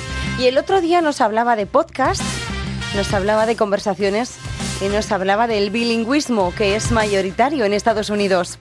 Don't Interrupt Me, por favor, es un programa bilingüe que cambia del inglés al español y viceversa, sin traducciones simultáneas, y obedece a nuestra creencia de que en Estados Unidos estamos demasiado preocupados entre el inglés y el español, que si uno, que si otro, y nos olvidamos de que en medio hay una población bilingüe enorme a la que nadie parece prestar atención. Sobre la supuesta guerra de idiomas en Estados Unidos, eh, tuve la suerte de conversar con Luis Treyes, que es el productor del podcast en español más exitoso a este lado del charco. Se llama Radio Ambulante. Radio Ambulante es un podcast distribuido por NPR, la radio pública americana, que cuenta historias latinoamericanas provenientes de todos los países de habla hispana, incluyendo, claro, Estados Unidos. Y con un objetivo, llevar la estética de la buena crónica de prensa de prensa escrita a la radio la crónica de toda la vida. Bueno, pues Radio Ambulante se ha hecho enorme en Estados Unidos entre la población hispana y ahora se preguntan cómo llegar a la población anglosajona porque, como dice Treyes, el audio no se puede subtitular. Todo apunta a que van a hacer dos versiones de lo mismo, una original en español y otra, digamos, doblada por encima con un narrador en inglés.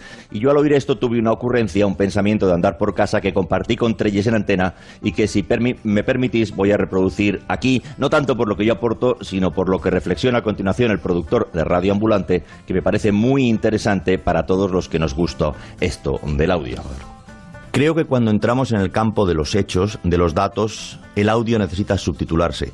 Cuando entramos en el campo de las emociones, no. Yo he crecido toda mi vida escuchando canciones en inglés que no tenía ni puñetera idea de lo que significaban ni lo que estaban contando, pero me he enamorado con esas canciones, he llorado con esas canciones, he reído con esas canciones. Las emociones son internacionales. Yo creo que el audio bien utilizado en el campo de lo emocional, cuando un periodista no se dedica a contar datos, porque yo creo que los datos están bien, para mi gusto, en el fondo, y luego el que quiera saber más, que investigue más, pero las emociones, es decir, eh, en lugar de decir, han muerto en la ciudad de Marawi 15.000 personas en los últimos tres meses, y tú dices, Umar Hatud, cuando abrió la ventana, no imaginaba que aquella historia iba a durar más de tres días, Mm, ya estás en otro punto. Y si ahí suena eh, los disparos, si ahí suena la sonrisa de un niño, si ahí suena una canción de amor, la gente entiende lo que está pasando ahí. Yo creo que nuestro, o sea, nuestra manera de meter el español en el mundo del inglés debería ser a través de las emociones. Tenemos que emocionar a los humanos que hablan inglés,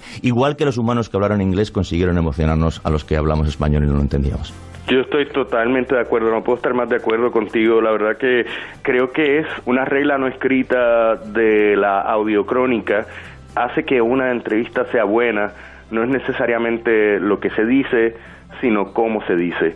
Algo que yo siempre tengo presente cuando estoy evaluando audio de una entrevista es la información no verbal o cuán expresivo es el entrevistado o la entrevistada. Y eso no tiene que ver con el contenido de las palabras, sino que tiene que ver más bien con un suspiro, una risa, un resoplido que indica que alguien está incómodo. No, o sea, eh, aún más allá de, todos los, elementos que indica de música, efectos de sonido, sonido de ambiente, silencio, todos esos elementos que son como los colores primarios de la narrativa en audio, creo que dentro de la misma entrevista, que es tanto sobre el contenido lingüístico, pero también hay un contenido extra lingüístico que realmente es intangible, pero que puede ser fundamental a la hora de uno decir si incluye a un entrevistado o no en la mezcla final de una historia.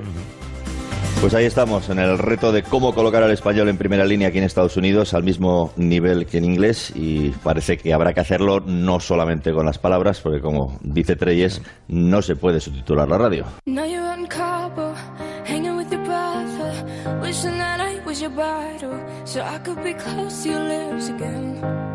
Know you didn't call your parents and tell them that we ended. Cause you know that they'd be offended. Did you not want to tell them it's the end? And I know we're not supposed to talk. But I'm getting ahead of myself. I get scared when we're not. Cause I'm scared you're with somebody else. So I guess that it's gone. And I just keep lying to myself. Oh. Miss you, yeah, I miss you.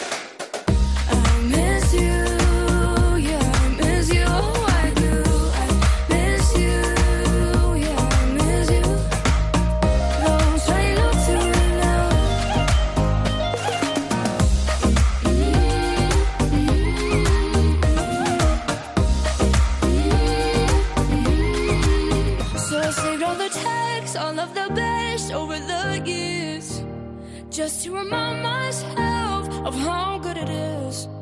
Yeah, I saved all the texts, all from my ex, minus the tears. Just to remind myself of how good it is. Oh, it was, cause I miss you.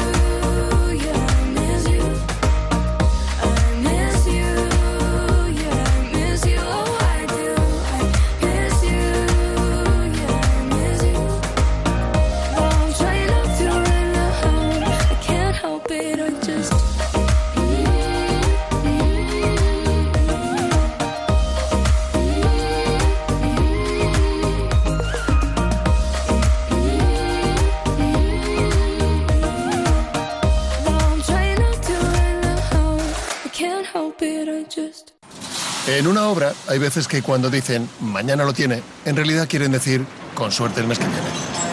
Pero si tú eres de los que dicen mañana lo tiene y quieres decir mañana lo tiene, entonces necesitas una Proace.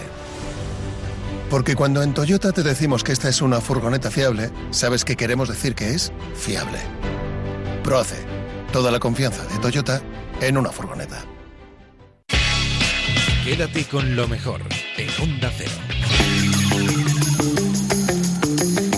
Abre el telón y aparecen nuestros humoristas de cabecera. Carlos Latre, Jesús Manzano, Carolina Noriega, Agustín Jiménez y Agustín Jiménez. Sí, no, no me he vuelto loca, no. Es que Agustín Jiménez tiene un padre que se llama como él, Agustín Jiménez. Y los dos estuvieron en más de uno para hablarnos, fíjate tú, de películas del oeste. No os lo vais a creer, pero me han apuntado aquí que Agustín Jiménez se ha pasado, Agustín hijo, se ha pasado sí, toda la sí. madrugada viendo el ciclo completo de las películas de Sergio Leone. Sí, del oeste. un Experto en el género. No, pero me ha dicho, "Oye, vamos a hacer una sección y, Ah, y quiere que la haga del oeste, a él le gusta la película, ¿no? Uf, encanta de lo de Romano, por ejemplo. Sí, pero no son los romanos. sí. No, del oeste, que a lo digo, a- a dos- Sí, sí, sí, que voy con la La sección. del oeste, vamos, de- desde de niño. Papá, desde voy, niño. voy con la sección. Que te digo, que hubo un tiempo que decía que está... infantil. No, no. Hubo- de Carson, guau. Hubo un tiempo en Estados Unidos, en, de América, en que todo el mundo llevaba armas. No, ya- ahora ya no. Hemos bueno, a ver, espera, voy a empezar de nuevo. El Salvaje Oeste. El Salvaje Oeste, un lugar donde la el revólver más rápido se imponía por doquier. Vamos a ver unos, unos iconos que a mi padre le gustan mucho. El pistolero, ¿verdad? El pistolero, un, un individuo eh, que llega a un pueblo, nada más está en el salón, que es con dos O's. Nunca he entendido por qué es esto. Yo no llamo restaurantes o más. Sí, y supongo porque sería más grande que los salones normales, no voy a entrar ahí. Bueno, siempre que, nada más entrar, siempre se cruzaba una mirada con el más chungo, que dices, que mira que hay gente, ¿no? Pero te- tenías que liarla. El pistolero pedía Y siempre había un borracho en la barra. Sí, y pedía una bebida dentro de la variada oferta que era whisky o zarzaparrilla. Y Sarsaparilla, claro, qué rico. zarzaparrilla no pedías porque te iban a llamar blandengue y dice, dame whisky. whisky que ponía XX, que sería para A adultos. mí me encantaba la voz de los doblajes de estas Eso, películas. eso, eso. siempre, siempre entraba Decía- uno y decía, vuelves a ir borracho. Sí, se acercaba además, decía, en plan xenófobo sin matices. A mí me gustaba esta xenofobia, decía, aquí no nos gustan los forasteros. Aquí no nos gustan los forasteros. Eso, aquí no nos gustan los forasteros. Y siempre se cortaba la música, como en plan. Y, dice, y los que jugaban al póker ahí miraban y dice, "Ostras, el camarero se ocultaba tras la barra. A mí me gusta mucho esto que escondía el espejo. Que no como una cosa, el espejo no, por favor. Si matáis a alguien, lo que sea. Pero, y la mujer del cancán que empezaban, uy, uy, uy, el machote. ¿no? Y luego ya venía lo de quedar fuera. Para que yo decía, joder, que salía de tono. Por una tontería, y dices, ya, ¿sabes? Que yo digo, no es para tanto, ¿no? Entonces, eh, la hora elegida, no sé si lo sabéis, era al mediodía. ¿Sabes? Era al mediodía, justo para que no diera el sol de cara a nadie. Esto no sé si lo sabía. No, no, no. Que dices, sí, sí, era para que no, para ser justos, el sol justo arriba, que dices, el sol en Almería, que esto se rodaba en Almería. Esto te da una, te da una caraja, te da una bajona muy grande, que eran coproducciones, no sé si sabías esas películas del Spaghetti Western, hispano, italoamericano, suecas, o sea, todo estaba todo. bueno, no me enrollo. Estamos en el duelo, se encendía el cigarrillo, siempre sabías que para qué era el cigarrillo, para que viera que el pulso no le temblaba. Porque decía esto, que no te- y el otro mascaba tabaco. ¿Sabes? Dices, coño, es sano, es malo para la salud, pero bueno, ya estás en un duelo, vas a morir tampoco te vas a... Y siempre escupían ahí como, y le daban un lagarto, y dice, mira qué puntería tengo, ¿no? Y luego quedaban, de- se oía el disparo y ¡pa! ¿no? Y siempre quedaban como los dos de pie. Y dices, ¿quién ha sido? ¿Quién ha sido? ¿Quién? Y caía el malo y decía, pero ya está todo el mundo. Y luego aparecía, el- a mí me gustaba mucho el Cheris con bigote, que era como un municipal de los 80, ¿vale? Ahora son fornidos, pero en los 80, ¿sabes? Que cuando se creó el cuerpo un poco era... Llegaba un señor y decía, bueno, aquí no hay nada que ver, ¿sabes? Márchese a casa. Y se acercaba al bueno y le explicaba, oye, te voy a decir que muy bien, que tienes agallas, muchacho, pero has de saber que has matado al hermano menor de los 20 hermanos Foster, Ah, siempre ahora de la 19, y no dudarán en vengarse. Ya empezaba la película. O sea, a partir de aquí ya sabías que iba a haber movida. Luego, lo primero que te encuentras... Eh, estábamos en el salón. ¿vale? Lo primero que te encuentras, porque no quiero olvidar, es siempre que antes de entrar siempre echaban a uno. ¿eh? Aquí es latre, ¿sabes? Que lo que decía siempre se oía ¡Y no vuelvas! Sí. Y salía volando. Hoy lo que te vas a encontrar dentro, ¿no? Con un solo botellazo, todos contra todos. Eres un maldito borracho, no vuelvas por aquí. Y después, a primer botellazo, pelea. Que digo yo, o sea, siempre se rompía la, la- en las espaldas ajenas, ¿sabes? las banquetas, las mesas, se caía el tío en la barandilla. Y digo, joder, digo, el problema de termitas que está teniendo esta gente, pues todo se rompía enseguida. Dice, no, es que el negocio del oeste es la fiebre del oro. Digo, no, no, el negocio es reformar muebles. O sea, eso qué buena idea pensar. Pone un Ikea. Era como los de Ikea, pero al revés. Además que sí, sí, y además siempre incluía como, yo creo que la carta del salón debería incluir una buena pe- una buena pelea. Dice, cariño, ¿no? Dice, me voy al bar. Dice, pues a ver si hay una buena pelea, ¿no? Como el otro día, viniste sin rasguño, ¿no? El salón es como Google también. Luego las heridas, no sé si habéis visto cuando hieren a uno, ah, este momento que te dan whisky, esto me gustaba, porque te dan whisky para todo. Siempre que te van a operar, además te operaba un tío que decía, es el barbero, que debe tener, dices, FP de socorrista, o sea, de piscina, no había mucho más. Y, y terminaba siempre con un plonk, que soltaba la, la cosa, ¿no? Luego vamos a ver unos personajes también que era el bueno, eh, esto, el- los indios, atentos a los indios. A los indios. Los indios eran unos tipos malvados que rodeaban caravanas y se liaban a flechazos con los colonos que solo pretendían habitar una tierra que no era de nadie. Bueno, bueno, pero era de, quién era? De los indios que estaban allí antes, ¿no? Pero no sabían aprovecharla en condiciones, ni poner aquí, ni sacar petróleo, ni diseñar autopistas. cultivaban, No tenían escritura ni nada. Claro, y entonces... ah, dice, Pero los malos eran los indios, Claro, claro. sí, claro, claro. Y entonces pacificaban la zona a golpe de rifle y consiguen que los salvajes esto pues aprendan a hacer pulseras en puestos de carreteras y todas estas cosas. Y, y- y en reservas, los enviaron a las reservas y a los casinos esto, ¿no? En las pelis te hacían hablar como Yoda, ¿te acuerdas? Que se hacían hablar y con frases, eh, el, el vocablo era agua de fuego, significa alcohol, ¿verdad, padre? Y caballo de hierro, el tren. El tren, gracias Caballo papá. hierro. El rostro pálido, que sería malo, sí, con lipotimia, así. El hombre blanco, y pues con estas combinaciones tú puedes hablar comanche. Por ejemplo, el rostro pálido de fuego sería algo así como hombre blanco que tiene un rifle.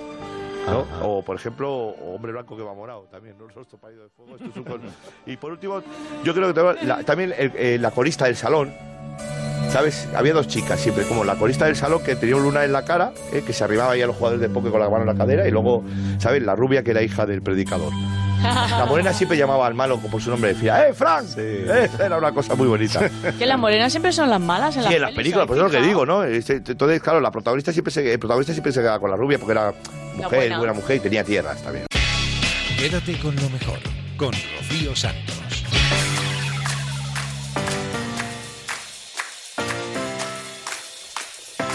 Dejamos más de uno y nos vamos a Julia en la onda.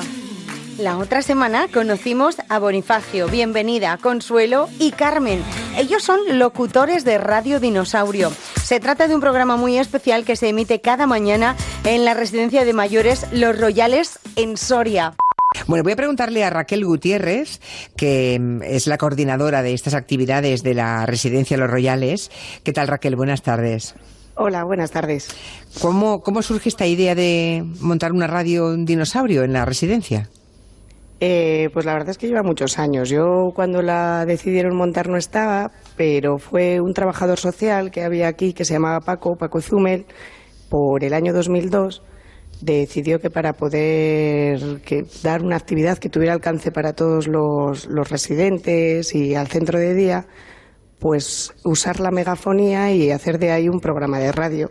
Entonces, pues poco a poco empezaron y han ido cambiando mucho de locutores, se han ido añadiendo secciones, ahora se hace un programa especial y, y a raíz de ahí fue todo y la verdad que tiene mucho éxito y que es una actividad que todo el mundo puede participar y está muy bien. Elsa Lorenzo también está a tu lado, es la responsable de esa programación especial que se emite los miércoles. Y eh, Elsa, buenas tardes. Hola, buenas tardes. Ahí participan todos los residentes que quieran, ¿no? Eso es. Procuramos que participe la mayor gente que pueda. Pero sí que hay veces que cuesta también un poquito. Y, O sea, no, ejemplo, no hay- todos están dispuestos. Sí, hay gente que le cuesta porque le da vergüenza hablar o porque se ponen muy nerviosos y entonces no hay manera de que digan nada.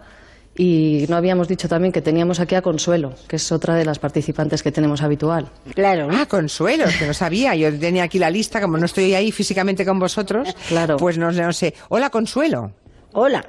¿Usted que está en, en- en- en- en mitad de la edad de los demás o no? Pues no, tengo 85 años. Consuelo, ¿y usted es locutora también? Claro, tenemos que hablar, mm, tenemos que leer el periódico y lo que salga. Ah, muy bien. Cuénteme, cuénteme eso. Es decir, el día que hace un programa, ¿es, ¿es todos los días o es solamente un día a la semana? Es todos los días. Todos los días, Consuelo. Entonces, todos los días. ¿qué hacen? Eh, por la mañana abren, menos- ponen una música y ¿qué más? Y bueno, pues empezamos, mm, Mari Carmen empieza a leer la hoja que nos dan de la misa, que hay misa, el menú, la temperatura, Bueno, pues todas esas cosas que, que el santo de quién, de quién es, el médico, a qué hora y, qué, y cómo se llama, en fin. O sea, todas las actividades. Tienen ustedes una agenda propia, podemos decir, ¿no? Eso es. Claro, Bonnie. Y entonces lo que hacen ustedes es recordarle por megafonía, a través, digamos, de la radio y de No, los micrófonos, a, la, a todos los residentes, que al final, claro, si sumamos son 260 personas que están ahí. Pues, em, quién celebra cumpleaños, quién tiene el santo. em, el menú del día también lo dan. no, no, sí, perfecta, perfectamente. En la- Ya. eh, al principio se lee la, eh, dijéramos así, las actividades que en una hoja que se hacen dentro de el- del, del día ese. De la residencia, Empezamos vale. dándole los días, se les da el menú, se les felicita a las personas que cumplen años, la doctora, en fin, estas cosas. Y luego ya después se lee, se la primera página del periódico escrito y luego después el, el otro, ahí yo leo deportes, o deportes y cultura. Ah, vale, vale. Además, eh, a lo mejor hay algunas cosas que tanto de deportes como de cultura en los medios escritos no vienen y yo pues en mi móvil pues las he sacado y lo digo. Ah, o sea, usted está suscrito, usted tiene información a través de Twitter, ¿no? En su móvil. Y usted lee lo que sabe, aunque no tenga ahí la cabecera del periódico, claro. Eh, sí, unas cosillas sí, siempre. Ah, muy bien, muy bien. Y, o sea, leen ustedes la- los titulares de la prensa escrita del de los periódicos que tengan ahí. ¿Tienen varios periódicos o solamente uno? Tenemos El Mundo, El Mundo y El Heraldo. el Mundo y el Heraldo. Vale. Entonces leéis la portada del Mundo o del Heraldo y luego la sección de deportes y esa se la queda a Bonnie, que es el que más sabe de deportes. Porque me han dicho que usted es muy deportista. Sí. Sí. Yo, eh, a mí me gustan los deportes todos. En fin, es que las contertulios que hay hoy en día en la tele, pues te ponen la cabeza a la cabilla y me gusta el deporte. Pero mucho. Mucho. te ponen la Toda cabeza. clase de deportes, eh, a mí. Y el senderismo me ha gustado muchísimo, el senderismo, el- lo que más. Mm. Muy bien. Ah, bien, creo que usted tiene experiencia, ¿no? De hablar para, para otros medios de comunicación, ¿no? Eh, me han dicho que usted es de todo el centro la que tiene más capacidad de comunicación. Bueno, ahora solo vengo los miércoles, ¿eh? Ya. Que hay especial. Los demás sea, me bien- los dieron porque me quedé casi blanca. Pero bueno, vengo los miércoles, que es especial, nada más. ¿Qué le pasó? ¿Tuvo un accidente o Que qué? me, que me rompí la, la muñeca, que me rompí Ah. la muñeca y estuve 40 días enyesada y luego Ah. ya volví otra vez. Y luego ahora me han quitado el ojo derecho, la córnea, y tampoco Sí. he, estado sin ver, he estado sin venir. Pero ahora vuelvo otra vez, si es que me admiten, ¿eh? Porque Ya, ¿cómo no la van a admitir? Porque esta gente que ha quedado ahora, madre mía, yo tengo 97 años, voy a cumplir ya. Y ¿Cuántos? estos- eh, 97 voy a cumplir en octubre. ¿97? Sí, sí, sí. ¿Nueve, siete? Sí, sí. Pero bien, yo quiero ser como usted cuando sea mayor. ¡Qué barbaridad! Feels like I just woke up. Like all this time I've been asleep.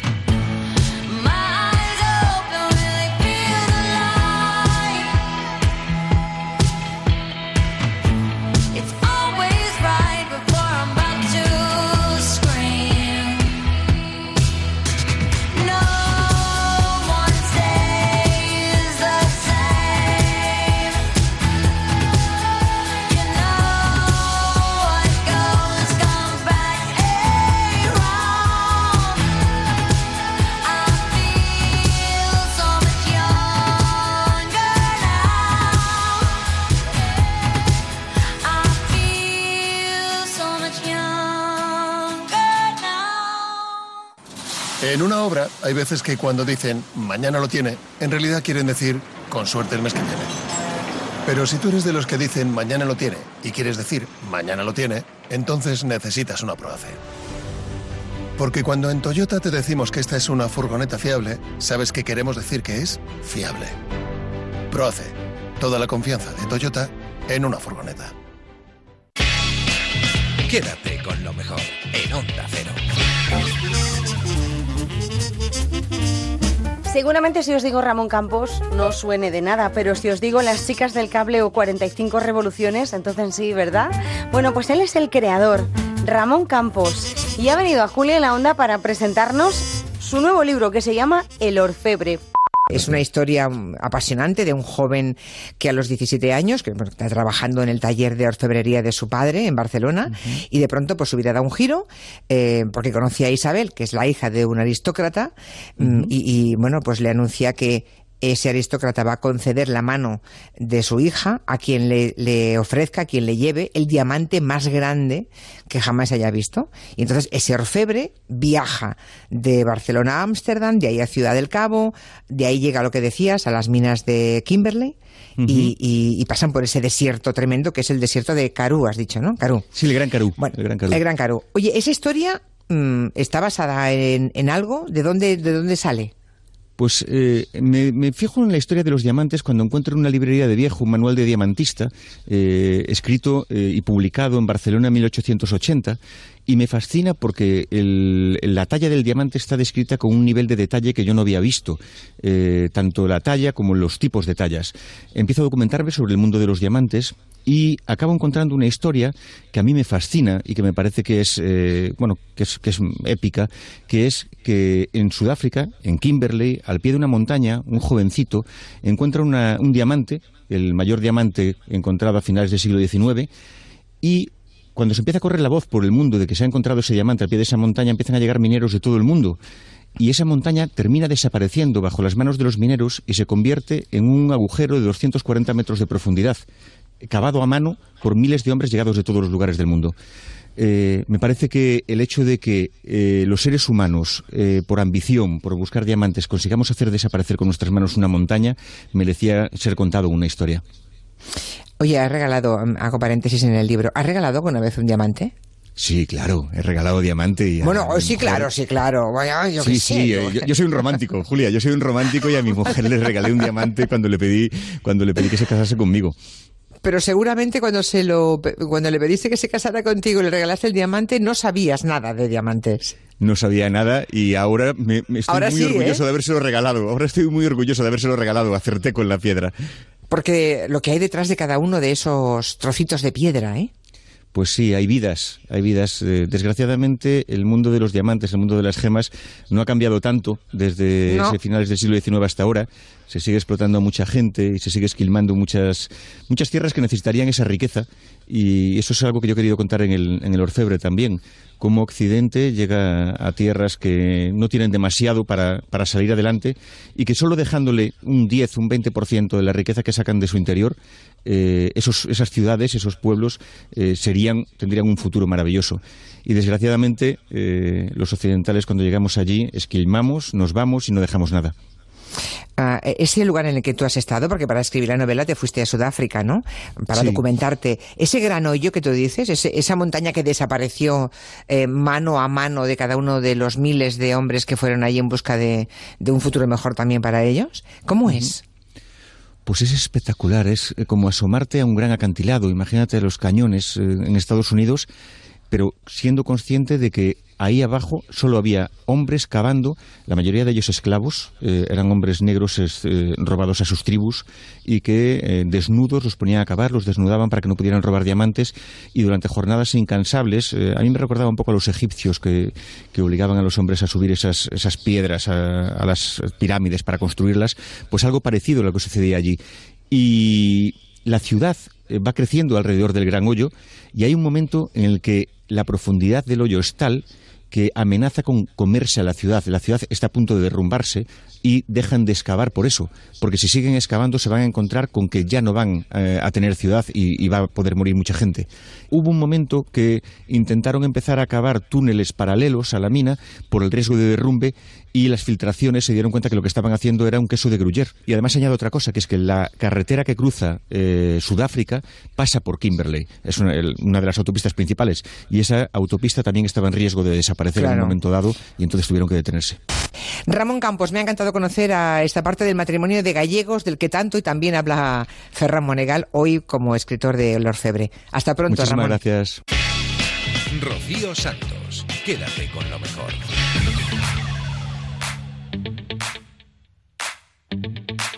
Nuestro siguiente protagonista tiene tan solo 21 años, pero lleva haciendo entrevistas desde que tenía 15. Se llama Sergio Gregori Marugán. Acaba de publicar Tomar Partido, Conversaciones con la Izquierda Transformadora. Este libro recoge 50 conversaciones con los representantes políticos de la izquierda durante el ciclo político de 2014 a 2018. Lo vamos a escuchar. Os vais a quedar con la boca abierta. Siendo un adolescente, fundó una productora de televisión. Sí, Furor Televisión, era una televisión online y productora, eso es. ¿Con cuántos años esto, Sergio? Pues mira, al principio yo empecé a hacer entrevistas con 13 años, al calor del 15M, y luego fundo la productora y televisión como tal, digamos, eh, a los 15, 15 años, sí. Mm. Y es ahí donde ya entrevistas, consigues entrevistar a mm, representantes relevantísimos de nuestra sociedad, ¿no? Ahí empieza, digamos, lo que luego culmina en este libro que tengo encima de la mesa. Eso es, empieza, empieza ahí, en el año 2014 es cuando empiezo a hacer estas entrevistas, digamos, más periodísticas, porque en un principio era más bien, pues bueno, un chaval con, con inquietudes que lo que quería era simplemente descubrir las propias incógnitas que tenía yo respecto a la política, la cultura y la sociedad, ¿no? Y efectivamente, en, el año 2014 empecé a hacer entrevistas y la que, la que comienza con este libro, con Tomar Partido, fue a Pablo Iglesias, justo 10 días antes de las elecciones europeas de, de 2014. O sea, cuando Pablo Iglesias aún no era mm, Pablo Iglesias del todo. Cuando se le pronosticaban en un eurodiputado, sí, sí, efectivamente. Claro que sepan que mm, Sergio Gregori Marugán tiene un padre politólogo, que también es productor de cine, que es escritor, que es periodista. Tiene una madre también periodista, Esmeralda Marugán, ¿no? Y cuentas en el libro que te has criado entre plató y plató, durmiendo arropado con el abrigo de mi madre en los pasillos de Radio Nacional, en el backstage de Televisión Española, en Canal No o en Telecinco. Claro, eso debe marcar, pero podría haberte mm, produ- producido un enorme rechazo y escoger una profesión diametralmente opuesta. De hecho, en un principio mis padres no querían que me dedicara al periodismo por la precariedad, que ya sabes tú mejor que yo, que hay en esta profesión, ¿no? Entonces, eh, pues bueno, sí, sí, eh, la verdad es que he vivido pues entre plato y plato, como tú bien dices, arropado con el abrigo de mi madre allá donde, donde me podía dejar. Y desde muy pronto he visto lo que era el periodismo. Eh, he visto el periodismo con, con sus miserias y con sus milagros. He conocido todas las entrañas de la profesión, he estado en, en muchos platos. Entonces, al final, yo creo que, que la cabra tira al monte y que me tocaba dedicarme a esto. No, está mal que publiques las entrevistas que mantuviste hace cinco años. Cuando ahora ves este libro, que se llama, por cierto, Tomar Partido, Conversaciones con la Izquierda Transformadora, cuando ahora lo lees, ¿hubieras cambiado muchas cosas de las entrevistas tal y como las hiciste? Muchísimas. Las primeras entrevistas, por ejemplo, bueno, pues son típicas y lógicas de la inocencia ideológica que tenía por entonces, ¿no? Era muy idealista, eh, creía que, que- que todo se tenía que conseguir ya. Y recuerdo que en la primera entrevista, la que le hice a Pablo Iglesias, yo de hecho intentaba leccionar a Pablo Iglesias, o sea, un, un- un mocoso de 15 años, eh, intentando decirle a un profesor de ciencias políticas de la universidad, oye, que es que tú lo que eres es un reformista y realmente yo soy el verdadero revolucionario que te va a dar lecciones de cómo se tienen que hacer las cosas, eres un traidor a la revolución. Y Pablo me dio un buen repaso en esa, en esa entrevista, del que aprendí mucho. tasca- algunos tascas importantes. Algunos ¿eh? tascas importantes, sí, ahí se ven en el, en el libro. De los 50 personajes que has escogido para, para colocar en el libro, eh, a todos entrevistados entre 2014 y 2018, mm, hay un montón de perlas. Si te pidiéramos que escogieras un- algunos, Eh, yo creo que Jorge Bestringe, Julia Anguita son dos personalidades pues muy importantes y muy curtidas de la política estatal, ¿no? Entonces, creo que de los mayores siempre, siempre se aprende y sobre todo de la gente que tiene mucha experiencia en esto, a pesar Pero de que Jorge los Bestringe, tú lo sabes mejor que nadie después de hablar con él, porque además se lo, se lo recordaste, em, se lo reprochaste, viene de la derecha, derecha, derecha. Sí, él me, me daba un titular, me decía, yo he venido del fascismo y he pasado a ser de Podemos. Efectivamente, tiene un, bueno, una trayectoria política bastante curiosa, por lo menos, ¿no? El haber sido fascista en su juventud, luego militar en Alianza Popular, finalmente ser asesor de Paco Frutos en Izquierda Unida, pasando por el Partido Socialista y ahora estar, bueno, pues cerca de Podemos, no dentro, pero sí cerca. Por cierto, que Iñaki Gabilondo te hace el prólogo. Bueno, digamos que hay una entrevista que él te hace a ti y que eh, hace las veces de prólogo. Y mm, a él le cuentas tu punto de vista sobre cómo puede ser, qué debe ser un periodista. Tú dices que no tiene que ser imparcial, sino que tiene que ser sincero, ¿no? O sea, hay que contarle a la gente de qué posición partimos y a partir de ahí ya todo el mundo lo sabe y a partir de ahí pues uno no tiene por qué ser imparcial, porque además hay imparcialidades que son un poco difíciles de mantener, ¿no? Sí, total. Yo reivindico que un periodista tiene que tomar partido, haciendo honor al título del libro. Creo que un periodista se tiene que mojar y tiene que decir de dónde parte, porque además es mucho más honesto así. Si tú le dices a la audiencia, oye, mire, yo soy una persona progresista, miro desde este prisma la sociedad y luego yo, con el análisis que yo diagnostico de todo esto, te voy a decir mis conclusiones. Te voy a decir lo que yo veo y cómo lo veo. Y por supuesto, aunque afecte a mis planteamientos ideológicos, lo voy a decir, porque de eso se trata ser periodista. Ser veraz y contar las cosas tal cual ocurren, pero evidentemente no puedes alejarte de tus percepciones sobre el mundo. O sea, esa versión que se está vendiendo del periodista como alguien que tiene que leer solo un teleprompter y no analizar, creo que, que perjudica muchísimo a nuestra profesión. Creo que el periodista no puede simplemente reproducir datos. El periodista tiene que escuchar, tiene que analizar y tiene que darle las conclusiones que él analiza a su audiencia. A mí me preocupa además que se intente vender esa versión del periodismo objetivo, imparcial, desideologizado. Sobre todo, por- sobre todo porque es mentira. Efectivamente, fundamentalmente porque estamos mintiendo, mintiendo a la gente y a la gente hay que decirle la verdad. Creo que un periodista lo fundamental es decir la verdad, pese a quien pese. Entonces, intentar decirle, no, perdone, mire, es que yo no tengo ideología, yo es que no tengo versión, mi versión sobre la vida no existe, yo simplemente soy un transmisor de la información. Hombre, por favor, vamos a ser sinceros con la gente. En Onda Cero, quédate con lo mejor. Rocío Santos.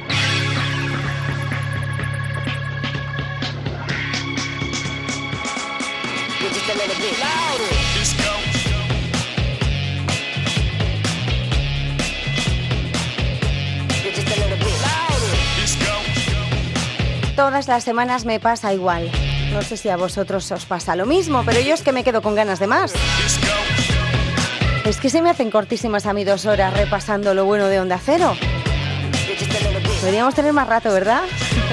Bueno, ya sabéis que si queréis escuchar todo esto y mucho más, lo tenéis en ondacero.es. Las entrevistas, los reportajes, todo al completo. Ha llegado el momento de poner punto y final al programa, pero lo vamos a hacer con mucho humor, con el Somos Humanos, con los gazapos, con el mea culpa del programa Julia en la Onda. Que tengáis una feliz semana, que disfrutéis mucho y que nos volvemos a encontrar la madrugada del viernes al sábado a eso de las 4 3 en Canarias. Adiós. Nueva temporada de Te lo vas a comer. Papá, tengo hambre. Eh, Antonio Chicote. No lo conozco. ¿Antonio? Antonio. Antonio. ¿Antonio? Baja que no, ¿eh? No. No. Claro que no. Alberto Chicote. Albert, perdón. Alberto. Alberto. Claro que sí, guapi. Como siempre le llamo Chicote. Anda, dale un beso al abuelo. Un día lo contaremos, sí. Bueno, acabamos de hacer el programa en Sevilla.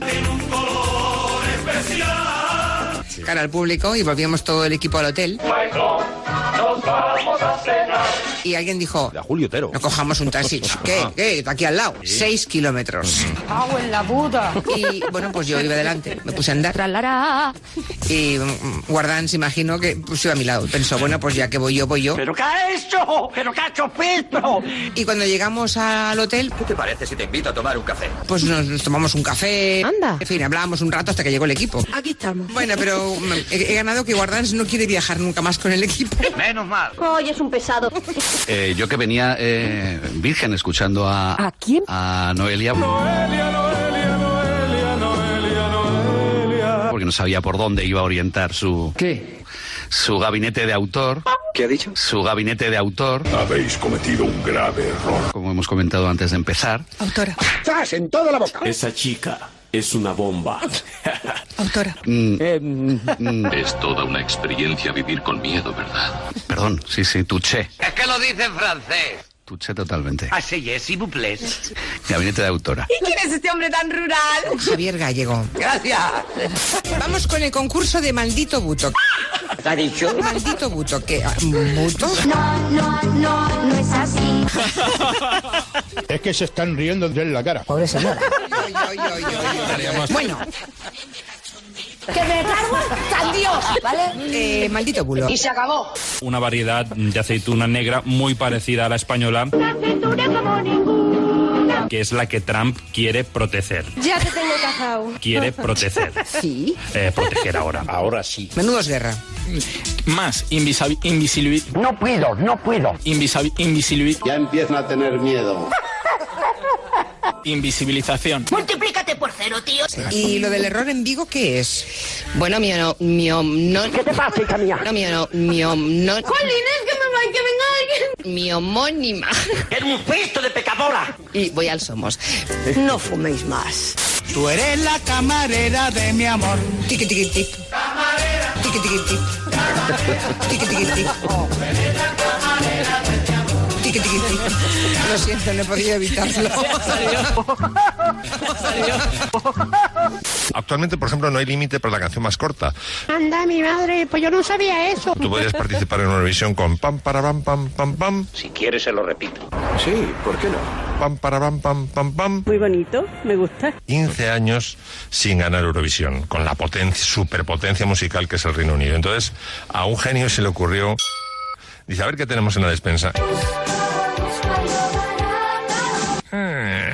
Hablar, abrieron el arcón Uy, mira, mira. y apareció una momia llamada Engelbert Humperdinck Oiga, por favor, abuelo. y el tío con Please release me, let me go. Cante, cante. Please release me, let me go. Que era una canción que supuraba Sacarina Empalagoso. y se acabó. Creo que hoy que es el Día Mundial del Reciclaje, Así es. Así es, Así es. así es, Así es. Así es. ¡Basta! queremos aprovecharlo para presentarles un robot. ¡Hola, hola, hola! Mira qué bonito. ¿Eres más mono? Que nos va a resolver las dudas, ¿no? Yo tengo mis dudas. Eh, Ante la duda, la más tetuda. Este es. A ver si te va a dejar en el paro, gallego. Hombre. Fíjate qué bonito, se llama aire. ¿Cómo ha dicho usted? Aire. Pero eh, es cierto que ahí hay una aplicación ¿Qué es eso? en, en Apple, ¿verdad? Que tú eliges un, un cuadradillo de esos ¡Ay, madre! y le dices añadir ¡Sí, hombre, sí! a tu teléfono móvil y te lo baja. Ponlo en cristiano, que lo entendamos. Es gratis. Gracias. A punto ya no pongáis más. ¿Estás seguro? Porque ahí os va a salir el aire. ¡Oh, qué gusto! Aire es mi socio. ¿Qué es un guarro? Que se tira pedos. Vale. Y, y nos queremos mutuamente. Esto es muy raro, José Luis.